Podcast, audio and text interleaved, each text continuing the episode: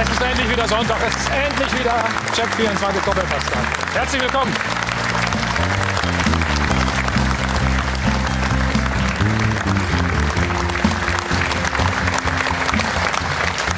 Mal ganz ehrlich, das war eine verdammt lange Pause. Wir gehen übrigens in die 25, ins 25. Jahr im Doppelpass. Und die Bayern müssen ja morgen im Pokal erst ran. Sie müssen dem Transfermarkt noch einiges tun. Der Wunschspieler Leroy Sané hat sich schwer verletzt. Sie haben es alle mitbekommen. Kreuzband, lange ausfällt. Steht in den Sternen. Was machen die Bayern jetzt? Ivan Peresic scheint die Alternative zu sein. Ein alter Bekannter aus der Fußball-Bundesliga.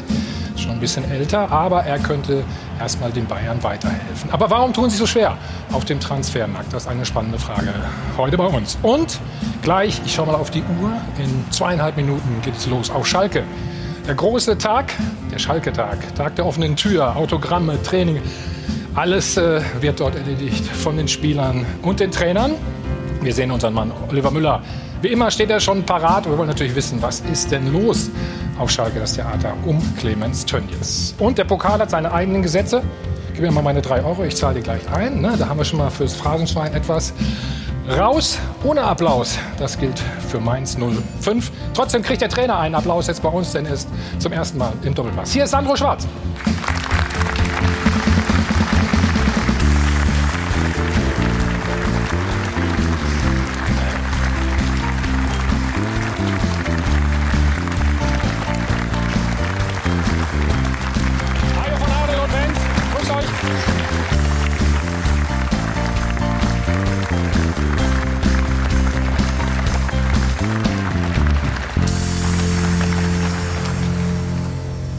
Gleich mit der schwierigsten Geschichte an?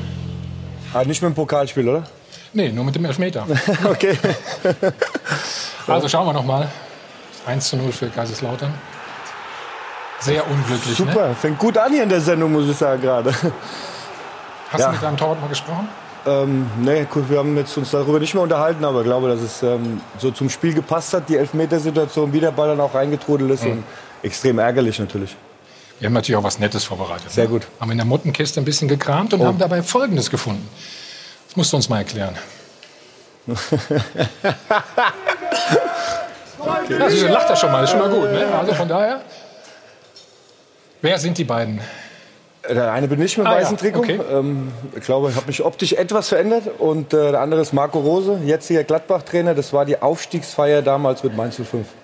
Aber du bist nicht nur ein guter Trainer, sondern du bist im Haushalt auch zu gebrauchen. Ne?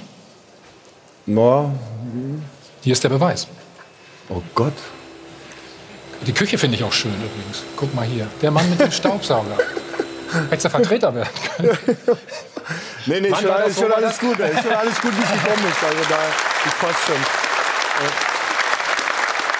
Das war die WG mit Marco Rose, Genau, ne? ich war damals in der Aber- Zeit, wo ich bei Wien Wiesbaden gespielt habe und Rosi bei Mainz 05, haben wir gedacht, wir ziehen zusammen und das war dementsprechend haben wir uns den Haushalt geteilt. Wie lange hat's gehalten? Ja, wir waren über ein Jahr, haben wir zusammen gewohnt und die Freundschaft hat es aber ausgehalten bis jetzt. Schön. Ja, alles gut. Ja. Ihr seht euch ja bald wieder, ne? Jetzt in der Zweiter Spieltag, ja. zweiten Spieltag. Also, da reden wir gleich natürlich drüber, über deinen Verein und so weiter. Und Gäste heute Morgen von der Frankfurter Rundschau. Jan Christian Müller. Herzlich willkommen. Schönen guten Morgen. Der Chef der Bild München, Jörg Althoff ist da.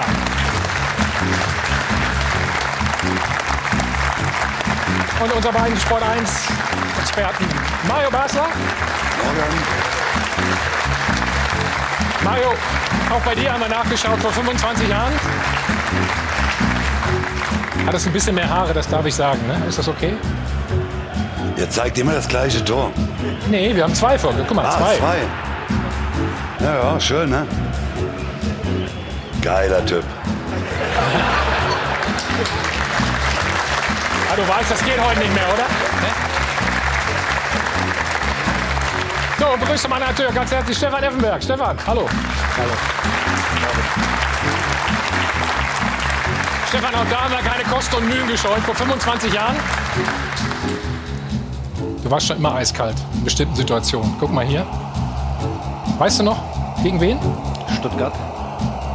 Ich glaube, das 3-1. Ich glaube, sogar das Spiel und der Sieg hat uns nach Europa gebracht. Ja. Und die, und die Segel hast du dann damals auch. Ne?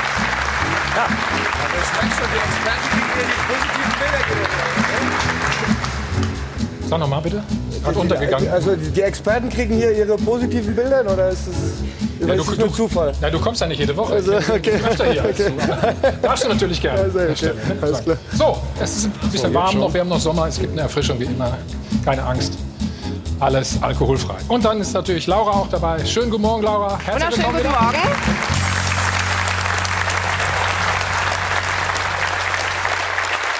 Wunderschönen guten Morgen. Ja, man muss sagen, nicht nur die Experten bekommen die schönen Bilder, nein, auch der Moderator bekommt noch ein schönes Bild. Ne? Vor 25 Jahren Thomas Helmer, man erkennt ihn sofort wieder.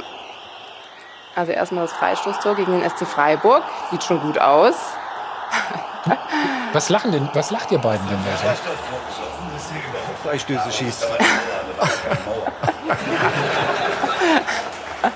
Aber trotzdem. Helmut, bravo.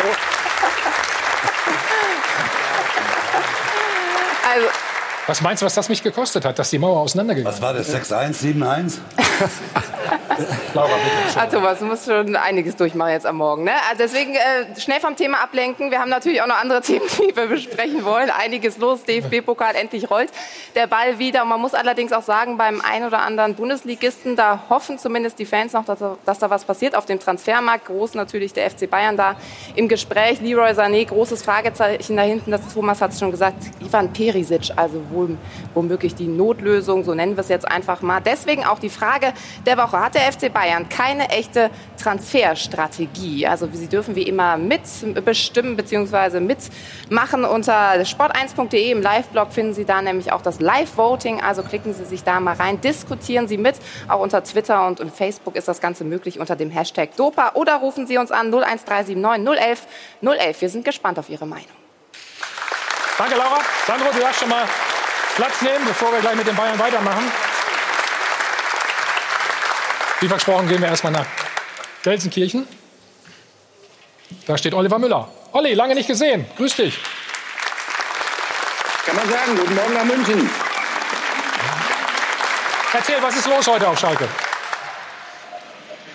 Ja, der große Schalke-Tag. Das ist ein Tag, der die Massen anzieht. Man sieht sie hier im Hintergrund. Sie strömen. In wenigen Augenblicken wird äh, die Veranstaltung, das ist ein Tag der offenen Tür, hier rund um die Arena eröffnet werden, offiziell von Jochen Schneider. Und ähm, es wird natürlich besonders spannend sein. A, wie geht Jochen Schneider, der Sportvorstand, äh, mit dem Thema Clemens Tönnies um? Und B natürlich, wie gehen die Fans damit um? Äh, Jochen Schneider hat gestern im Rande des äh, DFB-Pokalspiels bei Drochtersen Assel schon gesagt, also es soll ein Tag werden, an dem auch kontroverse Gespräche geführt werden und wir werden denen nicht aus dem Wege gehen. Klar ist, dieses Thema Clemens Tönnies, dieses Thema Rassismus überschattet die komplette Situation beim FC Schalke 04. Die Fans haben sich gestern stark positioniert und möglicherweise werden sie das heute auch hier auf dem Schalke-Tag tun. Olli, erstmal vielen Dank für die erste Einschätzung. Schau mal, ob Clemens vielleicht sogar da ist. Wir sind sehr gespannt. Kommen später noch mal zu dir. So, jetzt aber machen wir weiter mit dem deutschen Meister. Und Sie erinnern sich, im Februar war der Präsident hier zu Gast bei uns im Doppelpass und hat Folgendes gesagt. In unserer Transferpolitik haben wir dieses Jahr beschlossen, nicht zu klotzen, aber nächstes Jahr. Und der Engländer würde sagen, it's more to come. Ja. Wenn Sie wüssten, was wir alles schon sicher haben für die neue Saison. Aber das Sag doch mal. aber das, Uli Hoeneß also, wie gesagt, Anfang des Jahres bei uns im Doppelpass. Bisher ist ja nicht viel passiert. Hernandez, okay, für 80 Millionen, scheint auch wieder fit zu sein. Sané, jetzt verletzt, sehr, sehr fraglich. Und Perisic soll jetzt auf jeden Fall aber kommen. Ist das genug, um den Titel zu verteidigen oder andere Titel zu holen? Das ist die große Frage. Wer hat bei den Bayern bisher geschlafen?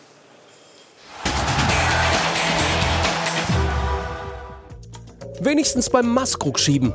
Punktlandung. Die ausgelassene Stimmung beim bayerischen Mehrkampf ließ sicher den ein oder anderen Fehlschlag vergessen in Sachen Transferbemühungen. Dennoch, was gibt der Markt noch her? Was können die Bayern rausholen für sich?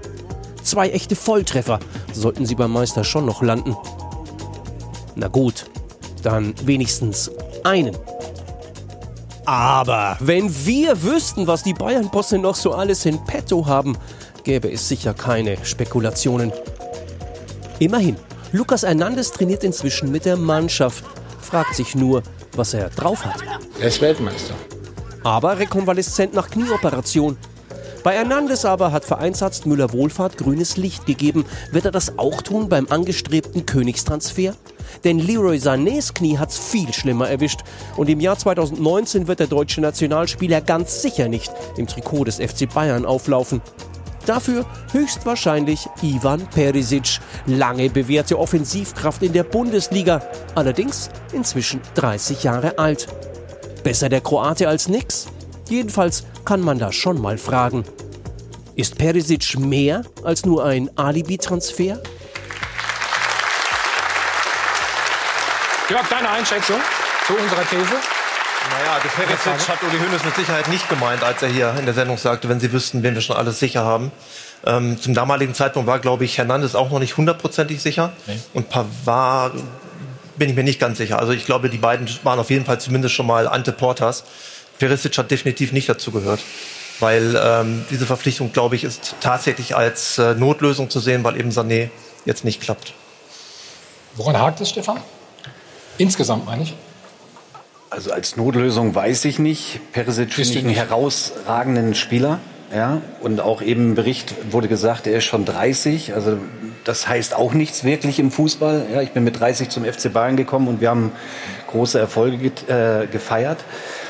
Ich glaube, aus der, aus der Situation heraus äh, wird der FC Bayern natürlich an weiteren Transfer arbeiten. Und wenn das Ergebnis dann Perisic ist, würde ich das sofort unterschreiben. Also ich würde das total positiv finden. Aber spricht, spricht er für den Umbruch?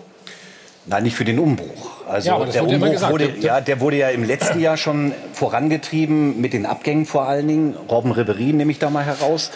Und es wird die nächste Welle kommen des Umbruchs. Und ähm, er steht nicht dafür, aber du hast sofort einen erfahrenen Spieler, der dir sofort weiterhilft. Darum geht's. Also Perisic wird mit Sicherheit kein Spieler sein, der den FC Bayern in die Zukunft führt. Allein äh, wegen seines Alters schon nicht dass Perisic ein guter Spieler ist, bin ich zu 100 Prozent bei dir. Der war der laufstärkste Spieler der WM 2018, hat im Halbfinale getroffen, hat im Finale getroffen, hat bei Inter Mailand in vier Jahren ich glaube, 130 Spiele gemacht, also 30 Spiele im Schnitt. Das ist schon ein guter, ein sehr guter Spieler. Aber ich glaube nicht, dass er noch der Spieler ist, der auch in der Champions League den Unterschied macht.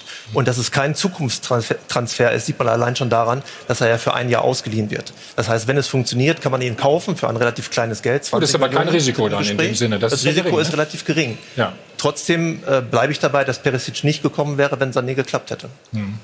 Du schmunzelst gerade so. Du, du wärst froh, wenn er zu dir käme, ist klar. Ne? Aber naja, gut, wir spielen in der Raute, also von daher, wir sind. Hast keine Position für ihn?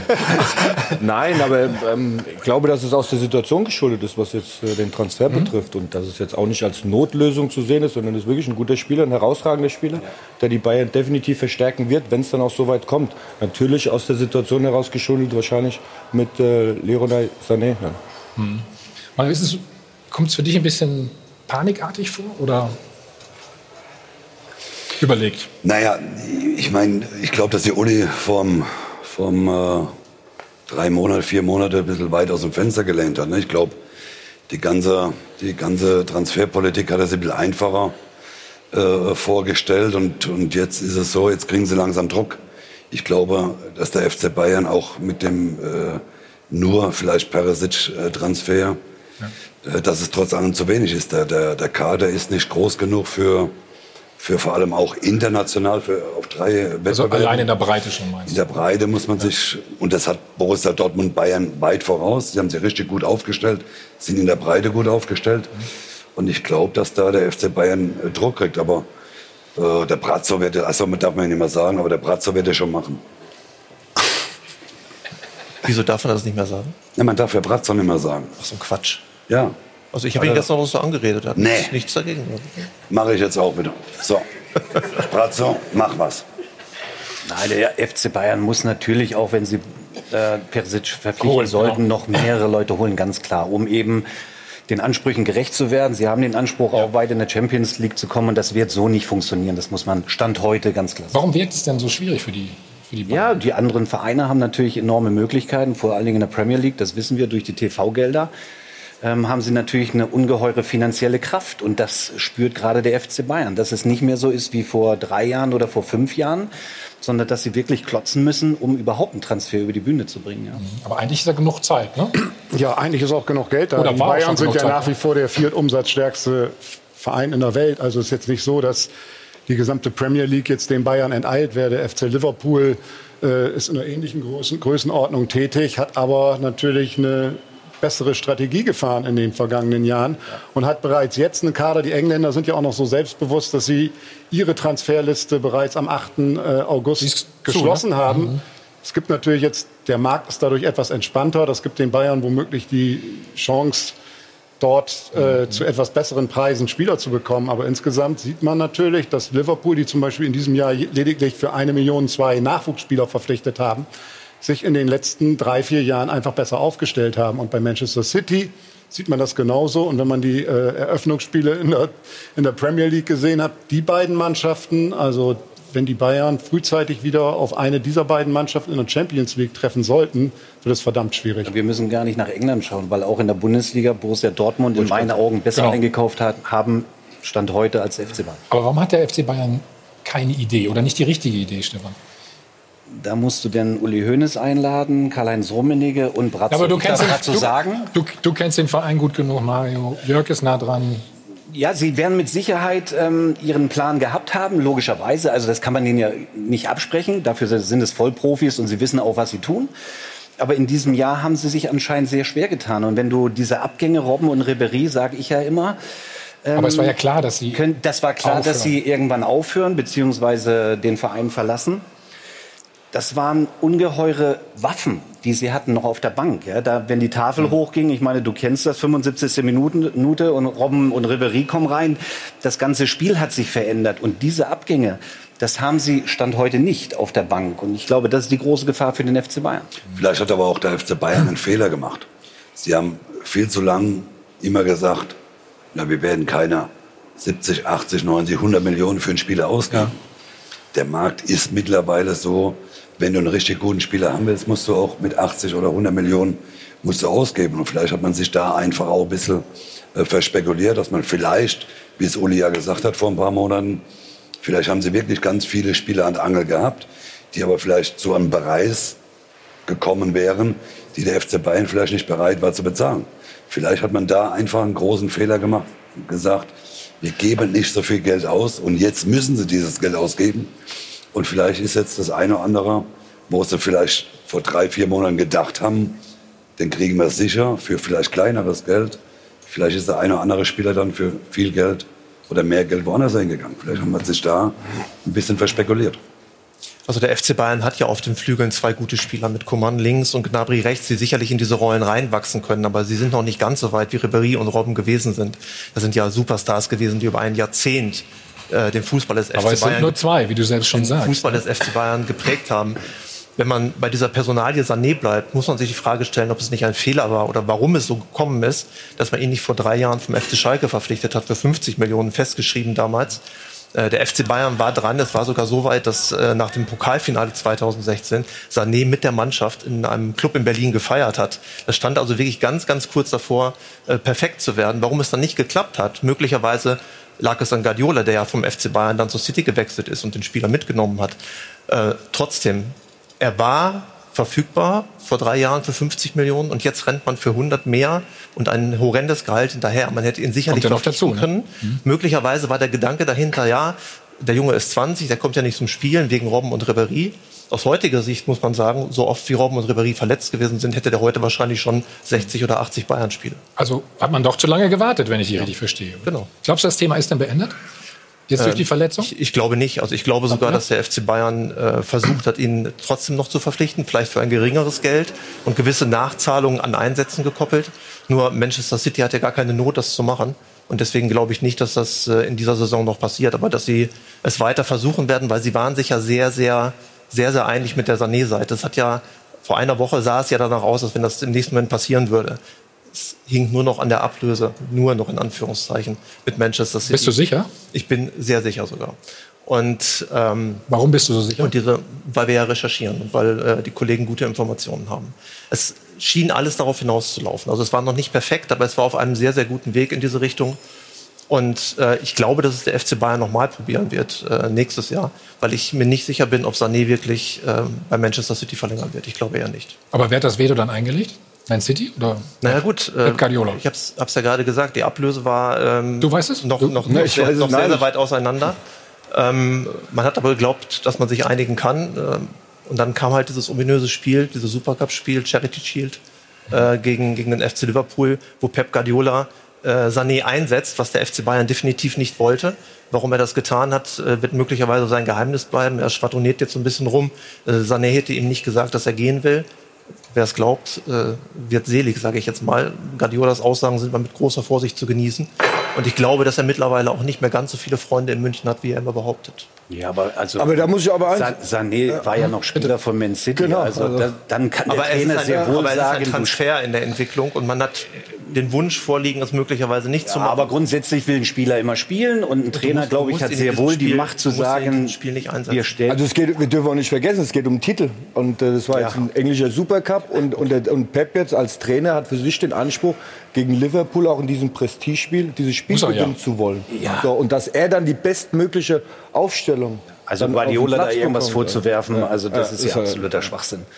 Meiner Meinung nach, nach dieser Verletzung jetzt, die ja langwierig ist, bin ich der Meinung, dass der Spieler sehr wohl in seinem Umfeld in England bleiben soll, dort die Reha machen, den Aufbau machen. Er bekommt ja auch die Unterstützung von den, von den Spielern, auch vom mhm. Trainerteam. Mhm. Und von daher, der Angriff von Bayern München wird wahrscheinlich im nächsten Jahr nochmal ähm, passieren, aber dann vielleicht auch zu, zu veränderten Zahlen, sage ich jetzt. Warum nicht jetzt, Stefan? Ja, der, ist ja logisch, er hilft ja nicht sofort. Und, und die Gefahr ist ja erstmal, du musst ja erstmal in die Reha reinkommen und dann darfst du auch keine Rückschläge haben. Es sind zu viele große Gefahren ähm, nach so einer Verletzung. Also da wäre ich auch sehr, sehr vorsichtig mit Gut. einer Verpflichtung. Aber überraschend ist es natürlich schon. Wir haben gerade über, über Robben Ribéry ge gesprochen. Ich meine, es ist jetzt seit anderthalb Jahren ist den Bayern klar, dass die beiden zum vergangenen Saisonende gehen würden und dass man dann so in diese, in diese Sommerpause reingeht und so rauskommt, wirft natürlich dann kein gutes, gutes Bild auf die strategische Planung. Ja, auch wenn du sagst, das sind alles Vollprofis, vielleicht gibt es aber auch auf diesen Positionen, da muss, müssen ja eigentlich die allerbesten Vollprofis arbeiten. Dazu international die besten. Ja, ja. Da bin ich halt nicht ganz ja, sicher. Ja, dann muss man vielleicht die Ziele korrigieren und sagen, international in diesem Jahr ähm, okay. wollen wir aber mitspielen, aber der Anspruch ist nicht, den Titel zu gewinnen. Vielleicht passt dazu natürlich, was ihr gesagt habt, mit der Strategie auch. Auf einmal sind da wieder zwei oder müssen zwei bleiben, mit denen man gar nicht rechnet. Also Boateng und Sanchez werden wohl nächste Saison auch noch für den FC Bayern wieder spielen. Das besprechen wir gleich, was da passiert ist. Und vorher haben Sie wie immer die Chance bei uns, richtig viel Geld zu gewinnen. Viel Glück.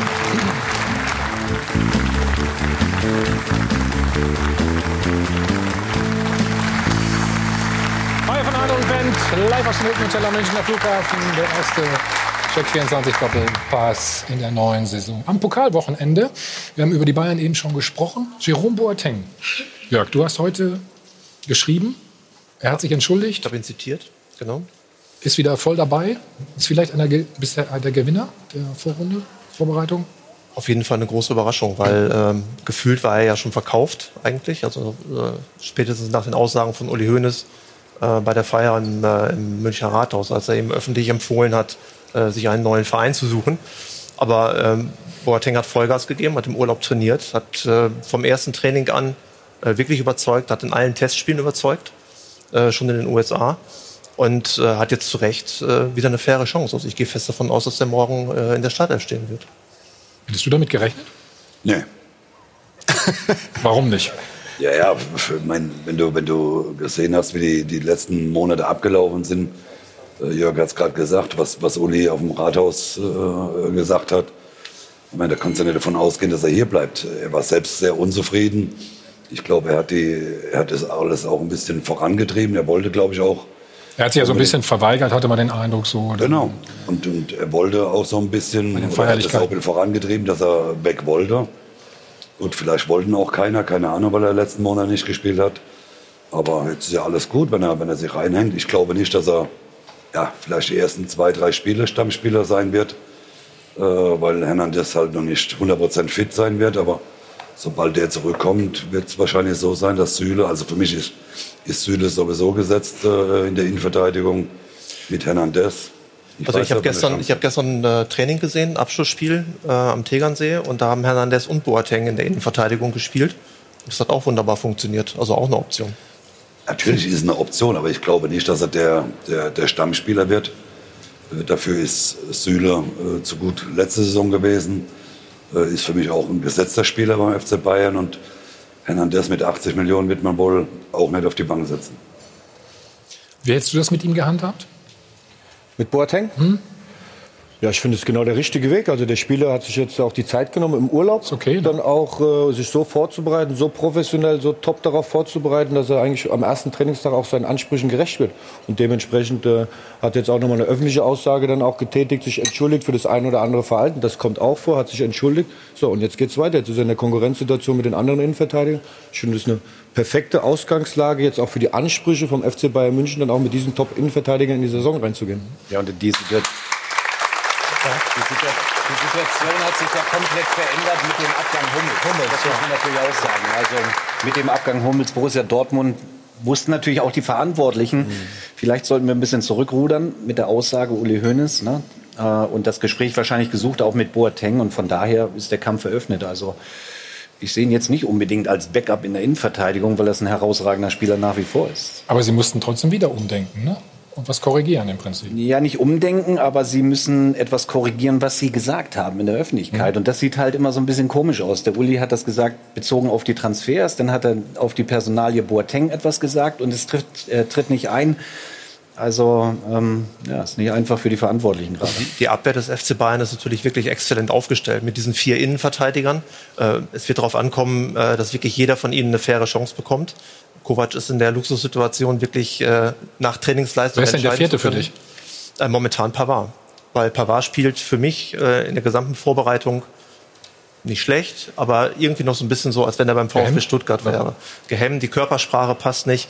Also der ist für mich momentan äh, die klare Nummer vier äh, in dieser Hierarchie, was sich aber natürlich noch äh, entwickeln kann. Ich meine, der ist 23 Jahre alt, der hat äh, sicherlich ein großes Potenzial. Äh, ich möchte jetzt nicht die Lanze über ihn brechen, äh, bevor das erste Spiel gespielt ist. Aber momentan, nach meinen Eindrücken, äh, ist er Nummer vier in der Innenverteidigung. Aber was ich sagen wollte, wenn du die gesamte Abwehr siehst, ähm, Hernandez kann auch linker Verteidiger spielen. Da bekommt natürlich Alaba jetzt plötzlich einen ganz anderen Druck. In den letzten Jahren war er eigentlich immer gesetzt und plötzlich hat er jemanden, der äh, ihm Konkurrenz macht. Also möglicherweise ist das auch leistungsfördernd. Pavard wiederum kann auch auf der rechten Seite spielen. Kimmich kann dafür ins Mittelfeld rücken, wo der FC Bayern ja auf der Sechserposition zwar einen brillanten Fußballer hat, aber eben halt keinen äh, Abfangjäger in Thiago jetzt. Also von daher haben sie sehr, sehr viele Optionen, die sie in der Defensive auf jeden Fall stärker machen. Die Schwachpunkte, die ich momentan sehe, auch verletzungsbedingt links, rechts, äh, liegen eher in der Offensive und in einem fehlenden Backup für Lewandowski. Gut, der spielt aber immer, ne? Ja, das stimmt. Ja, der ist ja nicht verletzt, oder? Hast du den schon mal? Das stimmt, ja. Ja, ist auch eine Kunst, ne, das hinzukriegen, musst du sagen. Als Stürmer Christian schon war, ein mir- bisschen. war auch nie verletzt. Bitte? Ich war auch nie verletzt. Naja, aber daran sieht man schon, woran das hängt. Ne? Lewandowski, äh, wenn man dann sieht, wie meinetwegen der FC Barcelona vorne aufgestellt ist, der jetzt noch Griezmann dazu geholt hat ähm, und ja sowieso Messi hat, Suarez hat, noch, noch, Dembele noch hat. Dembele. ähm, also, und dann sieht man die Bayern, die, äh, die halt an, an Lewandowski hängen, der jetzt auch keine 26 mehr ist. Also, Fiete Ab ist wahrscheinlich noch nicht so weit. Du hast die Trainingseinheiten ja verfolgt. Ja, auch Ähm, überraschend gut, aber äh, sicherlich nicht als ernstzunehmende Alternative zu Lewandowski. Soweit ist er noch nicht. Und auch dort ist natürlich der Markt so, dass man als Bayern München halt nur ins allerhöchste Schubfach greifen kann. Und wenn man dann, weiß ich, so sich zum Beispiel Dybala anguckt, ähm, wäre das vielleicht noch eine Überlegung wert. Aber ähm, allein bei dem Spieler, habe ich jetzt gehört, muss man schon allein 30 Millionen Euro für irgendwelche Persönlichkeitsrechte bezahlen, die verkauft worden sind. Ähm, tja, und das sind natürlich dann, das ist für die Bayern halt so, dass sie nur dieses obere Schubfach haben. Irgendwo darunter ist es für sie uninteressant. Da kann dann äh, Sandro Schwarz äh, zugreifen. Aber Eins drunter, das wäre Ja. schön.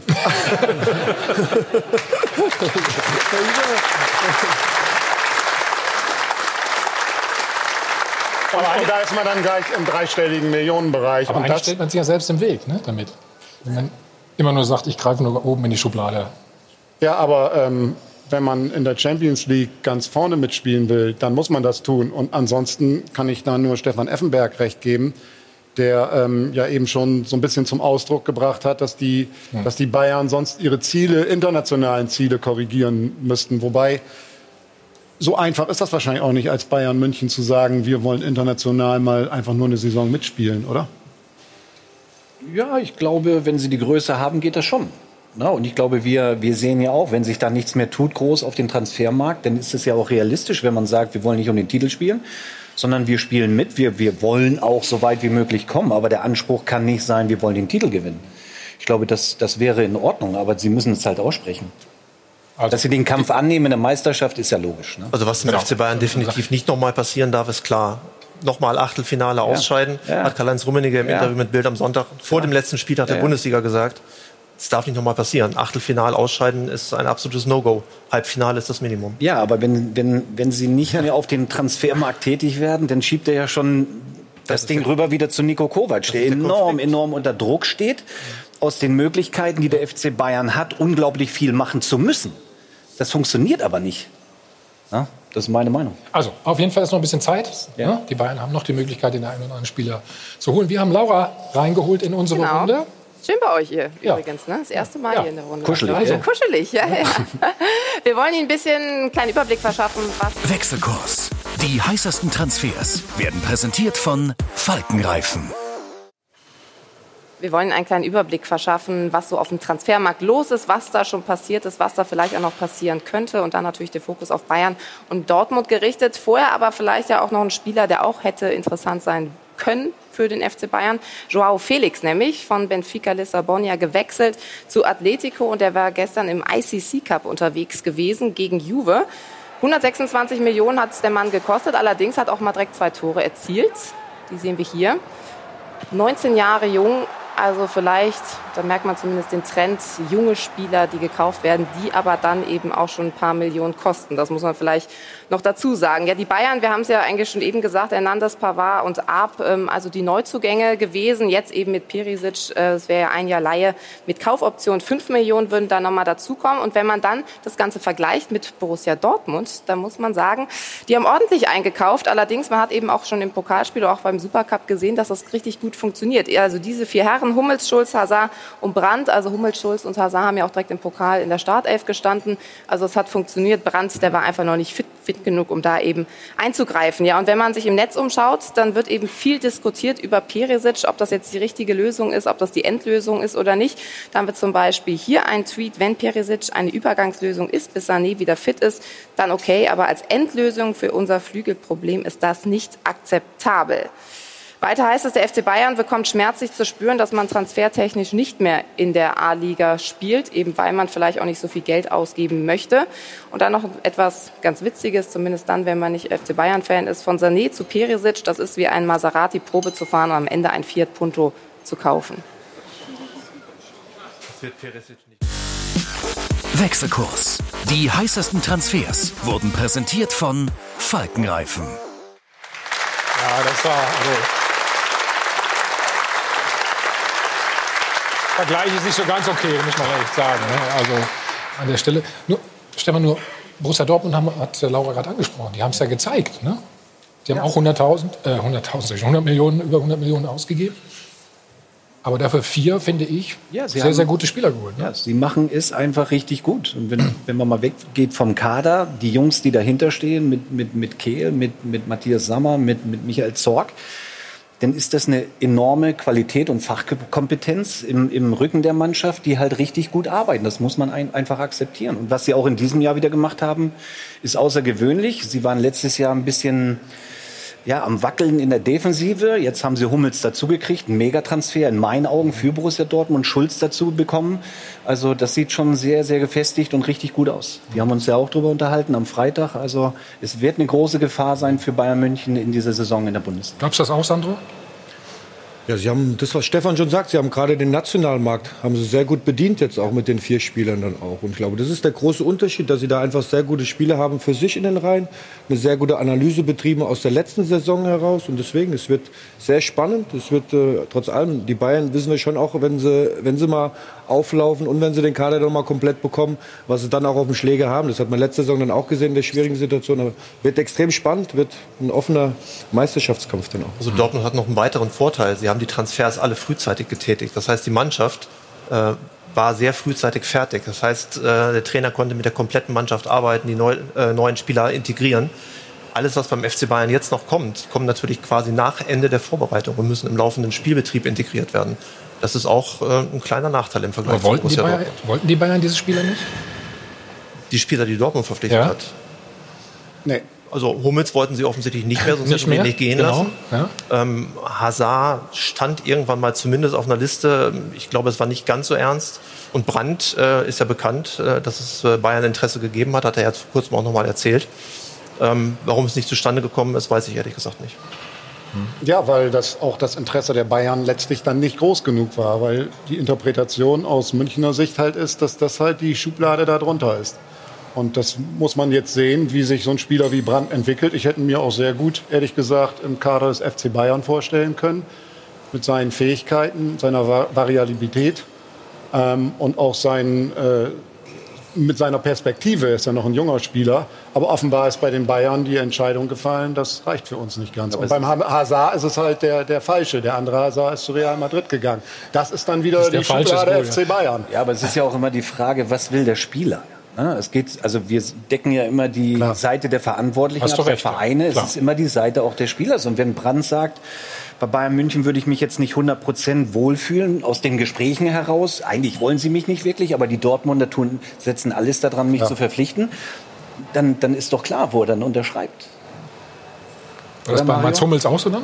Ja, die, die Frage ist ja, ohne, ohne Dortmund äh, abwerten zu wollen. Dortmund ist ein toller Verein, hat eine richtig tolle Mannschaft. Ich habe auch gesagt, dass äh, wenn Bayern auf dem Transfermarkt nicht mehr tätig wird, dass wahrscheinlich dieses Jahr Borussia Dortmund deutscher Meister wird. Ja. Ich glaube, dass auch viele Spieler in der Bundesliga, äh, so wie Brandt, vielleicht überlegen, beim FC Bayern habe ich vielleicht nicht die große Chance, äh, Stammspieler zu werden auf Anhieb. Die Spieler wollen ja alle spielen. Mein Brandt ist ein außergewöhnlicher Fußballer, für mich wirklich ein richtig, richtig guter Fußballer. Aber dann kommt immer wieder der Kopf, es haben ja schon viele probiert, auch beim FC Bayern, äh, die in der Bundesliga gewechselt sind zum FC Bayern und haben es dann äh, leider halt nicht geschafft, weil vielleicht der Anspruch vom FC Bayern doch äh, größer war. Und, und bei Borussia Dortmund sehen sie vielleicht die größere Chance, auf Anhieb auch Stammspieler zu werden. Aber gibt es denn heute noch Stammspieler in dem Sinne für dich? Nein, Also es, es gibt wird ja immer mehr rotiert, Nein, für mich gibt es ja sowieso viele Dinge nicht mehr, was mit Fußball Ach so, zu tun hat. okay. Aber äh, Da kommen wir später darauf zurück wahrscheinlich. Ja. Hoffentlich. Äh, aber, aber das sind einfach Dinge, wo ich sage, ich glaube, für ihn ist es vielleicht auch der richtige Schritt gewesen. Ne? Er hat vielleicht im Kopf, er hat Dortmund tolle Mannschaft, toll eingekauft. Äh, Dortmund sagt auch selbst, sie wollen Meister werden, sie wollen den FC Bayern angreifen. Und der Spieler selbst äh, fühlt sich vielleicht nicht so hundertprozentig wohl, wenn er zum FC Bayern geht, weil der Kader doch auf diesen Positionen Hm. vielleicht auch zu gut besetzt ist. Um zu sagen, vielleicht spiele ich da nur zehn Spiele, aber bei Borussia Dortmund mache ich vielleicht 20, ja, 25 Spiele. Äh, Und da überlegen vielleicht oder überlegt vielleicht der eine oder andere dann auch mehr und sagt, dann gehe ich halt eher zu Borussia Dortmund, weil Hat- da meine Chance größer ist zum Spielen. Da wird es dann sehr interessant, was passiert dann mit Kai Havertz. Weil ich meine, dass der ein absolut herausragender Fußballspieler ist, das sehen wahrscheinlich auch die Bayern so, dass das die Qualität ist für Bayern München. Ähm, was macht dann dieser Spieler? Weil die Bayern müssen jetzt ja, da gebe ich Stefan Effenberg ja völlig recht, im Grunde diese Saison als so eine Art Zwischensaison betrachten und schauen, dass Aber das war letzte Saison schon so. ja, das war auch Gefühlt, letzte ne, Saison. oder? Ja, klar, sie sind im Achtelfinale dann ja auch ausgeschieden. Aber wir dürfen schon, also die sind auch deutscher Meister geworden und Gegen keine schlechte Mannschaft Also? Ja, und im Ja. Achtelfinale gegen Champions League-Sieger Liverpool, also das war die härteste Nuss überhaupt. Also. Gut, die eigenen Ansprüche Also die sind halt, die Ansprüche des FC Bayern sind Also halt. ich, ich bin bei diesem Achtelfinale auch, da bin ich äh, eher bei dir. Gegen Liverpool kann man kann man wirklich Am ausschalten. Ende sind die Champions League-Sieger geworden und jetzt haben sie neun Punkte aufgeholt auf Borussia Dortmund, sind deutscher Meister und DFB-Pokal. Also wir müssen jetzt nicht so machen, als hätten die Bayern äh, eine, eine schlechte Saison letztes Jahr abgeliefert. Dass sie mit Sicherheit Dinge hätten besser machen können, das wissen die selber, 100 Prozent. So, und daraus werden sie die richtigen Schlüsse daraus ziehen, aber mit denen ist zu 100 Prozent zu rechnen nächstes Jahr. Und nicht, dass ich jetzt als Bayern-Fan hier rüberkomme, aber ich bin davon überzeugt, dass es Ganz kurz durchatmen. Wir machen einen Spot, dann sind wir wieder da. So, sind wir wieder zurück. Wie schätzt du das denn ein zwischen Dortmund und Bayern? Ist Dortmund näher rangekommen? Wird man sehen, klar, jetzt reden, die haben, die haben sich super verstärkt, die Dortmunder, ist doch keine Frage. Aber es wird man dann sehen, was jetzt am Ende dabei rauskommt. Und ähm, nochmal, die Bayern wissen auch, dass noch was zu tun ist. Und das, was wir jetzt gerade jetzt auch schon in der Runde jetzt hier auch sehr analytisch besprochen haben, dass wir dann darauf achten werden, wie die Bayern darauf reagieren. Aber ich sehe das total spannend dann auch, was diesen Titelkampf angeht. Und nicht nur die beiden, also wir haben schon noch ge- Ja, genügend okay, andere Mannschaften. Und auch die Vergleiche mit Premier League. Also klar, Man City hat jetzt, glaube ich, 5 5-0 gewonnen jetzt. Äh, das erste Spiel auswärts. Ja, das sind Top, -Mannschaften, Top 6 Mannschaften, Top 7 Mannschaften in der Premier League. Aber jetzt, ähm, was, was abwärts ist, müssen wir jetzt auch nicht darüber reden, dass sie dann äh, alle ein, ein Weltklasse-Niveau haben, was die Premier League betrifft. Finanzmärkte, alles schön und gut, da haben die natürlich andere Voraussetzungen. So, aber was die Qualität, was des Spiels angeht, müssen wir uns nicht kleiner machen, als wir sind, was die Bundesliga betrifft. Das steht fest. Ja. Also das Abschneiden in den letzten 10, 15 Jahren, vor allen Dingen in der Euroleague, finde ich schon sehr. Bei den Top-Mannschaften. Ja. Bei den Top-Mannschaften. Naja, wir in der von der Euroleague. Bundesliga. Also wir nehmen Platz wie auch immer bis Platz wie auch immer rein. Aber wenn du die siehst, die uns in der Euroleague League vertreten haben, bis auf Frankfurt letztes Jahr, hat mich gefühlt in den letzten 10, 15 Jahren nicht wirklich eine Mannschaft begeistert. Das war Eintracht Frankfurt und das ist natürlich zu Das wenig. stimmt. Also denn das Niveau Bundesliga nach wie vor sehr, sehr gut, her also hervorragend. Zwei Mannschaften, die uns immer international gut vertreten, ist Bayern München und Dortmund. Und dann wird's dünn, finde ich. Ja, und die scheiden dann aber aus gegen englische Mannschaften. Alle deutschen Mannschaften Ja. in der Champions League an englischen Teams gescheitert. Und das sagt schon etwas aus, finde ich. Also Wollen wir mal die, gucken, wie sie sich dieses Jahr die verkaufen. Premier League ist, glaube ich, nochmal Ja, glaube ich eine auch. Stufe höher. Ja, das glaube ich. auch. Von den Top-Mannschaften. Mit 100 bin ich bei euch. aber darüber reden wir ja. Was Wir die ja Top-Mannschaften betrifft, definitiv. Aber was, was jetzt abwärts passiert, weiß ich nicht, ob die dann alle so besser sind als wir. Aber den Vergleich haben wir ja auch nicht, weil die nicht in Champions League und Europa League gegeneinander spielen. Ganz einfach. Komm, Jörg, lass uns ein bisschen über Mainz reden, hm? oder? Über gestern, Pokal. Ja, super Übergang. Ja.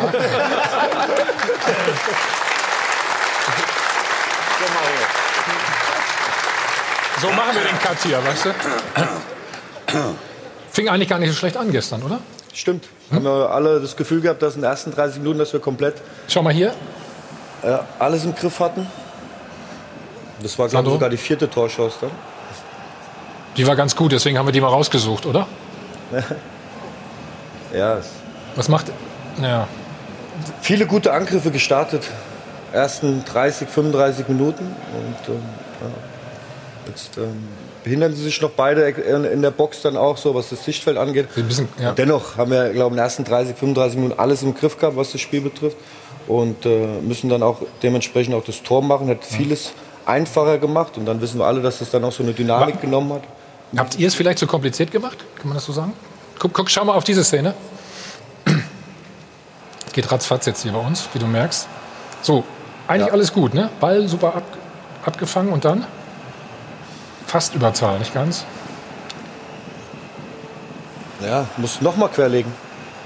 Also es ist ein, gut, ein guter Umschaltmoment und glaube, dass du dann einfach noch mehr Ruhe hättest haben müssen, in vielen Momenten in der Abschlusssituation noch mal im letzten Pass die Dinge sauber vorzubereiten. Das war das große Manko ab der 30., 35. Minute, dass wir dann trotz allem viele Angriffe hatten im letzten Drittel, aber nicht zum Abschluss gekommen sind oder dann auch zu überhastet in der Aktion waren.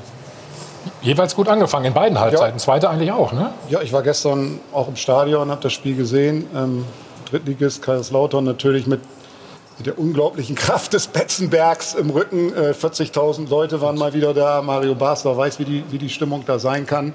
Ähm, und die Mainzer haben sich so ein bisschen an ihrem eigenen Spiel ergötzt und äh, dann irgendwann die, die Linie verloren. Und vor allen Dingen, als sie zurücklagen, ich glaube, das ärgert den Trainer wahrscheinlich am allermeisten. Nee, er, erklär uns das Ergötzen nochmal.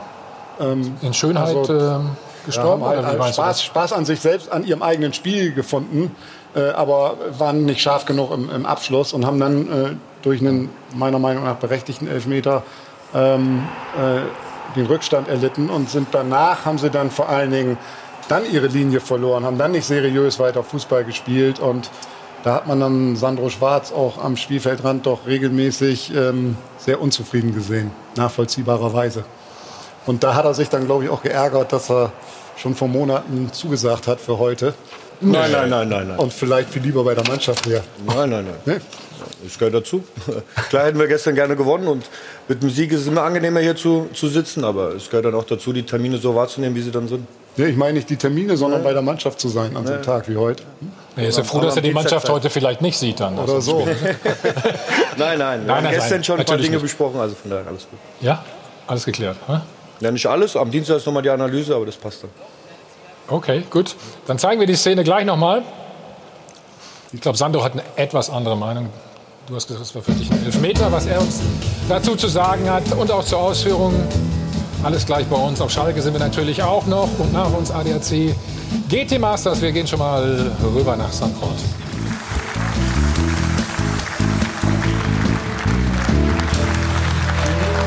Hi von Adel live aus dem Hotel am Münchner Flughafen. Wir sind wieder zurück beim Check 24 Doppelpass.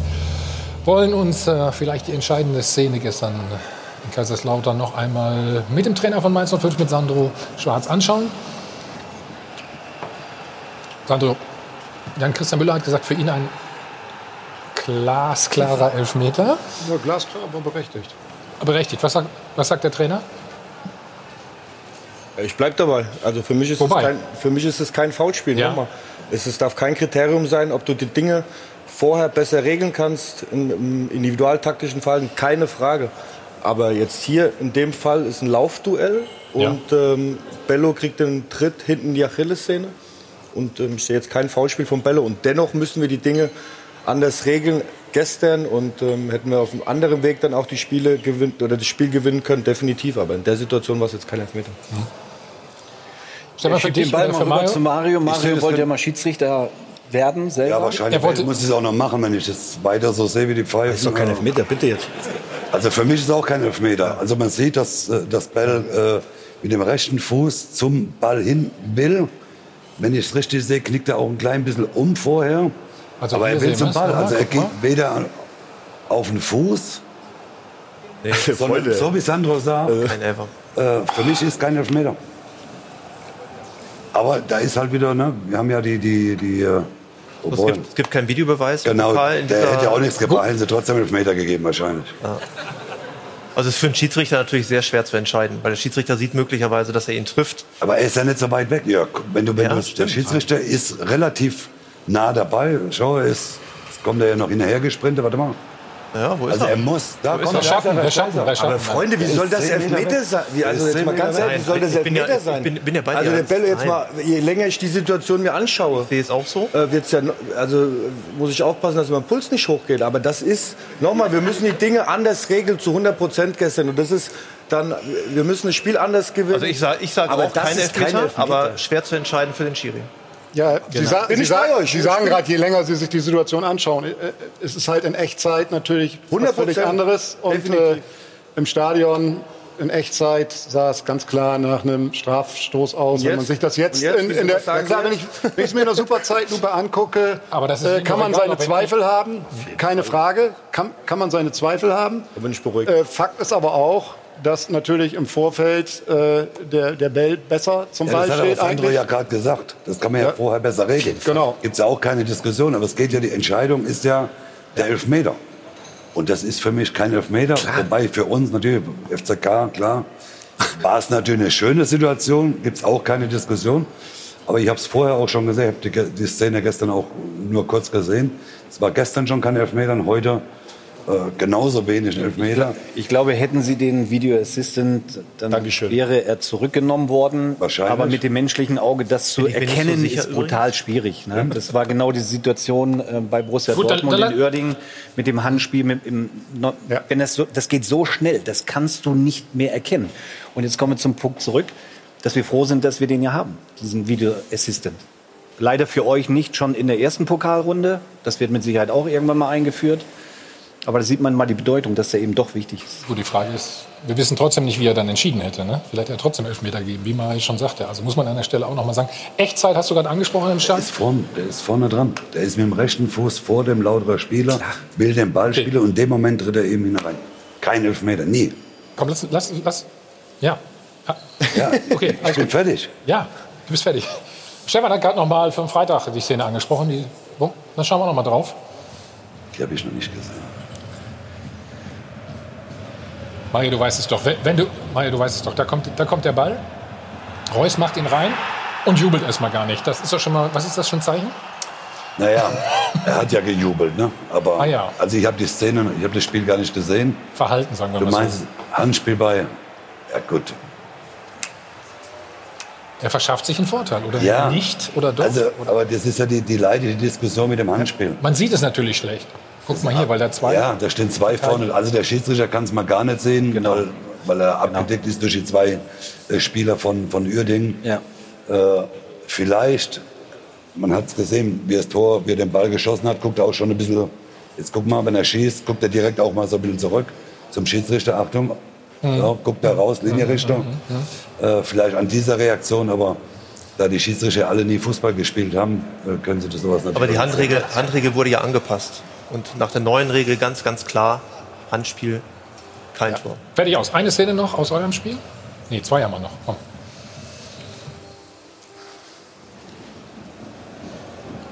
Und zwar dieses Foul. Ist okay, ne, Sandro, oder? Ja. Was sagst du? Ist okay. Also da hat jetzt auch kein Mensch von uns gefordert, jetzt irgend- nur eine rote Karte, sondern das ist ein Foulspiel. Gelbe Karte geahndet, alles okay. Ja. Hast du auch so gesehen, ne? Gott sei Dank. Ja, ja. Gut. Dann das, ja, bleibt dir heute nichts erspart hier, das 0 zu 2 Alles gut. noch. Ne? Also eigentlich mal Eckball für euch, ne? Dann dieser Zweikampf hier. Sandro, sag mal was. Ja, Umschaltbewegung natürlich, kurz vor Schluss ist dann natürlich nicht gut, muss man sagen. Eigene Standard, wirfst alles nach vorne. Dann kommt die diagonale Verlagerung dann auch und dann hier in den Zweikampf bis in der Überzahlsituation. Aber was, was machen die beiden dann da? Ja, der eine verlässt sich auf den anderen und hinten raus dann war es zu einfach dann auch, wie wir die Zweikämpfe führen, gerade in der einen Überzahlsituation im 2 gegen 1, dann musst du, das musst du regeln. Darfst nicht mehr raus, rausdrehen lassen, sondern das musst du regeln in dieser 2 gegen 1 Situation und dann äh, hast du das Also- Gegentor verhindert dann definitiv. Du, du siehst ja besser, Sandro, aber bei mir fängt es ja schon an, dass ich weiß gar nicht, wer der Spieler war, der am 16 Meter stehen zwei lauterer Spieler vor ihm und er schießt, will trotzdem draufschießen. Also Abkappen. Dann, ja, da muss er genau einfach mal einhaken ne, und, und äh, sich den Ball irgendwie nochmal rüberlegen. Aber wenn zwei Spieler vorne dran sind, da einfach, das ist eine, auch eine Verzweiflungstat, einfach mal drauf zu ballern. Äh, das muss ich einfach als Bundesligaspieler, muss ich das einfach sehen. Das, das, das sehe ich so oft, dass die Spieler dann einfach halt trotzdem noch draufschießen, obwohl ein Spieler äh, Press vorne dran steht. Und in der Situation, da sieht man es nochmal, kommen zwei laut, komm einfach, da, einfach nochmal aufziehen. Die drehen sie beide weg. Äh, dann laufen sie beide bis zum, zur Mittellinie und dann äh, schießt vielleicht sogar noch ein Tor. Äh, aber und dann das Zweikampfverhalten, äh, Sandro, das muss man natürlich auch sagen. Das sind, also bitte, das ist ja so wie, so wie ich früher Zweikämpfe geführt In der habe. Wenn ich mal, wenn ich mal dahin war. Deswegen haben wir nicht zurückgeholt. Mario, hat, ich habe ich hab doch gesehen im, im Vorfeld der Sendung, der Mario hat die Eckbälle geschossen, also von daher. Ja, Mario sollte auch immer vorne bleiben. Das Ja, ich durfte ja nie mit zurück. aber- nee. Der ist nie in der eigenen Hälfte gewesen. Mach dir keine Sorgen. Nein, mir war das auch manchmal, und Thomas und Stefan wissen das ja, die sind ja beide bekannt gewesen für Kopfball. Aber dann, wenn ich drei, vier Ecken geschossen habe und die haben die Dinger nicht reingemacht, habe ich gedacht, schieße sie selbst rein, verstehst du? Einfach. Sandro, Sandro, du hast eine sehr junge Mannschaft. Wie, wie gehst du jetzt um mit diesem Pokal aus? Ja, war natürlich schon gestern klar, ist der Frust groß, weil das Derby-Spiel dann auch Derby verloren, auch, genau. dann auch, muss man schon dazu sagen. Das gehört auch heute noch dazu, morgen. Und dennoch, ab Dienstag gilt dann der Fokus äh, mit den Videobildern, die wir dann besprechen aus dem Lautern-Spiel, der Fokus auf den neuen Wettbewerb, Bundesliga. Da gilt es jetzt daran zu messen, dann auch ähm, die Dinge besser zu machen in der Umschaltbewegung, auch in der Defensivumschaltung, das analytisch zu betrachten und und jetzt aber nicht grundsätzlich werden. Ich glaube, das ist ganz wichtig. Nicht grundsätzlich werden, aus dieser Niederlage heraus jetzt irgendwelche Rückschlüsse zu ziehen, was die Bundesliga-Saison betrifft. Wie weit seid ihr davon entfernt, was dir vorschwebt? Ja, die, das, was wir ersten 30, 35 Minuten gespielt haben, das ist schon unsere Art von Fußball Okay, ne? dann auch. Ja, das ist, ähm, natürlich brauchst du schon auch dann äh, die, die Belohnung, die, die Torerzielung dann auch in den bestimmten Momenten. Und äh, wir wollen sehr aktiv spielen in der Arbeit gegen den Ball und sehr aktiv sein dann auch, was, was die Kugel betrifft, wenn wir, die, wenn, wir, wenn wir sie am Fuß haben. Und das brauchen wir jetzt auch nächste Woche dann zum Start in Freiburg. Also, Saisonauftakt nicht geglückt, ist richtig schief gelaufen, ausgerechnet auch im Derby, du hast es angesprochen. Für dich persönlich läuft es aber gar nicht so schlecht. Ich weiß nicht, ob du das überhaupt mal mitbekommen hast. Mit zwei Jahren Dienstzeit beim gleichen Verein gehörst du zu den etabliertesten in der Bundesliga.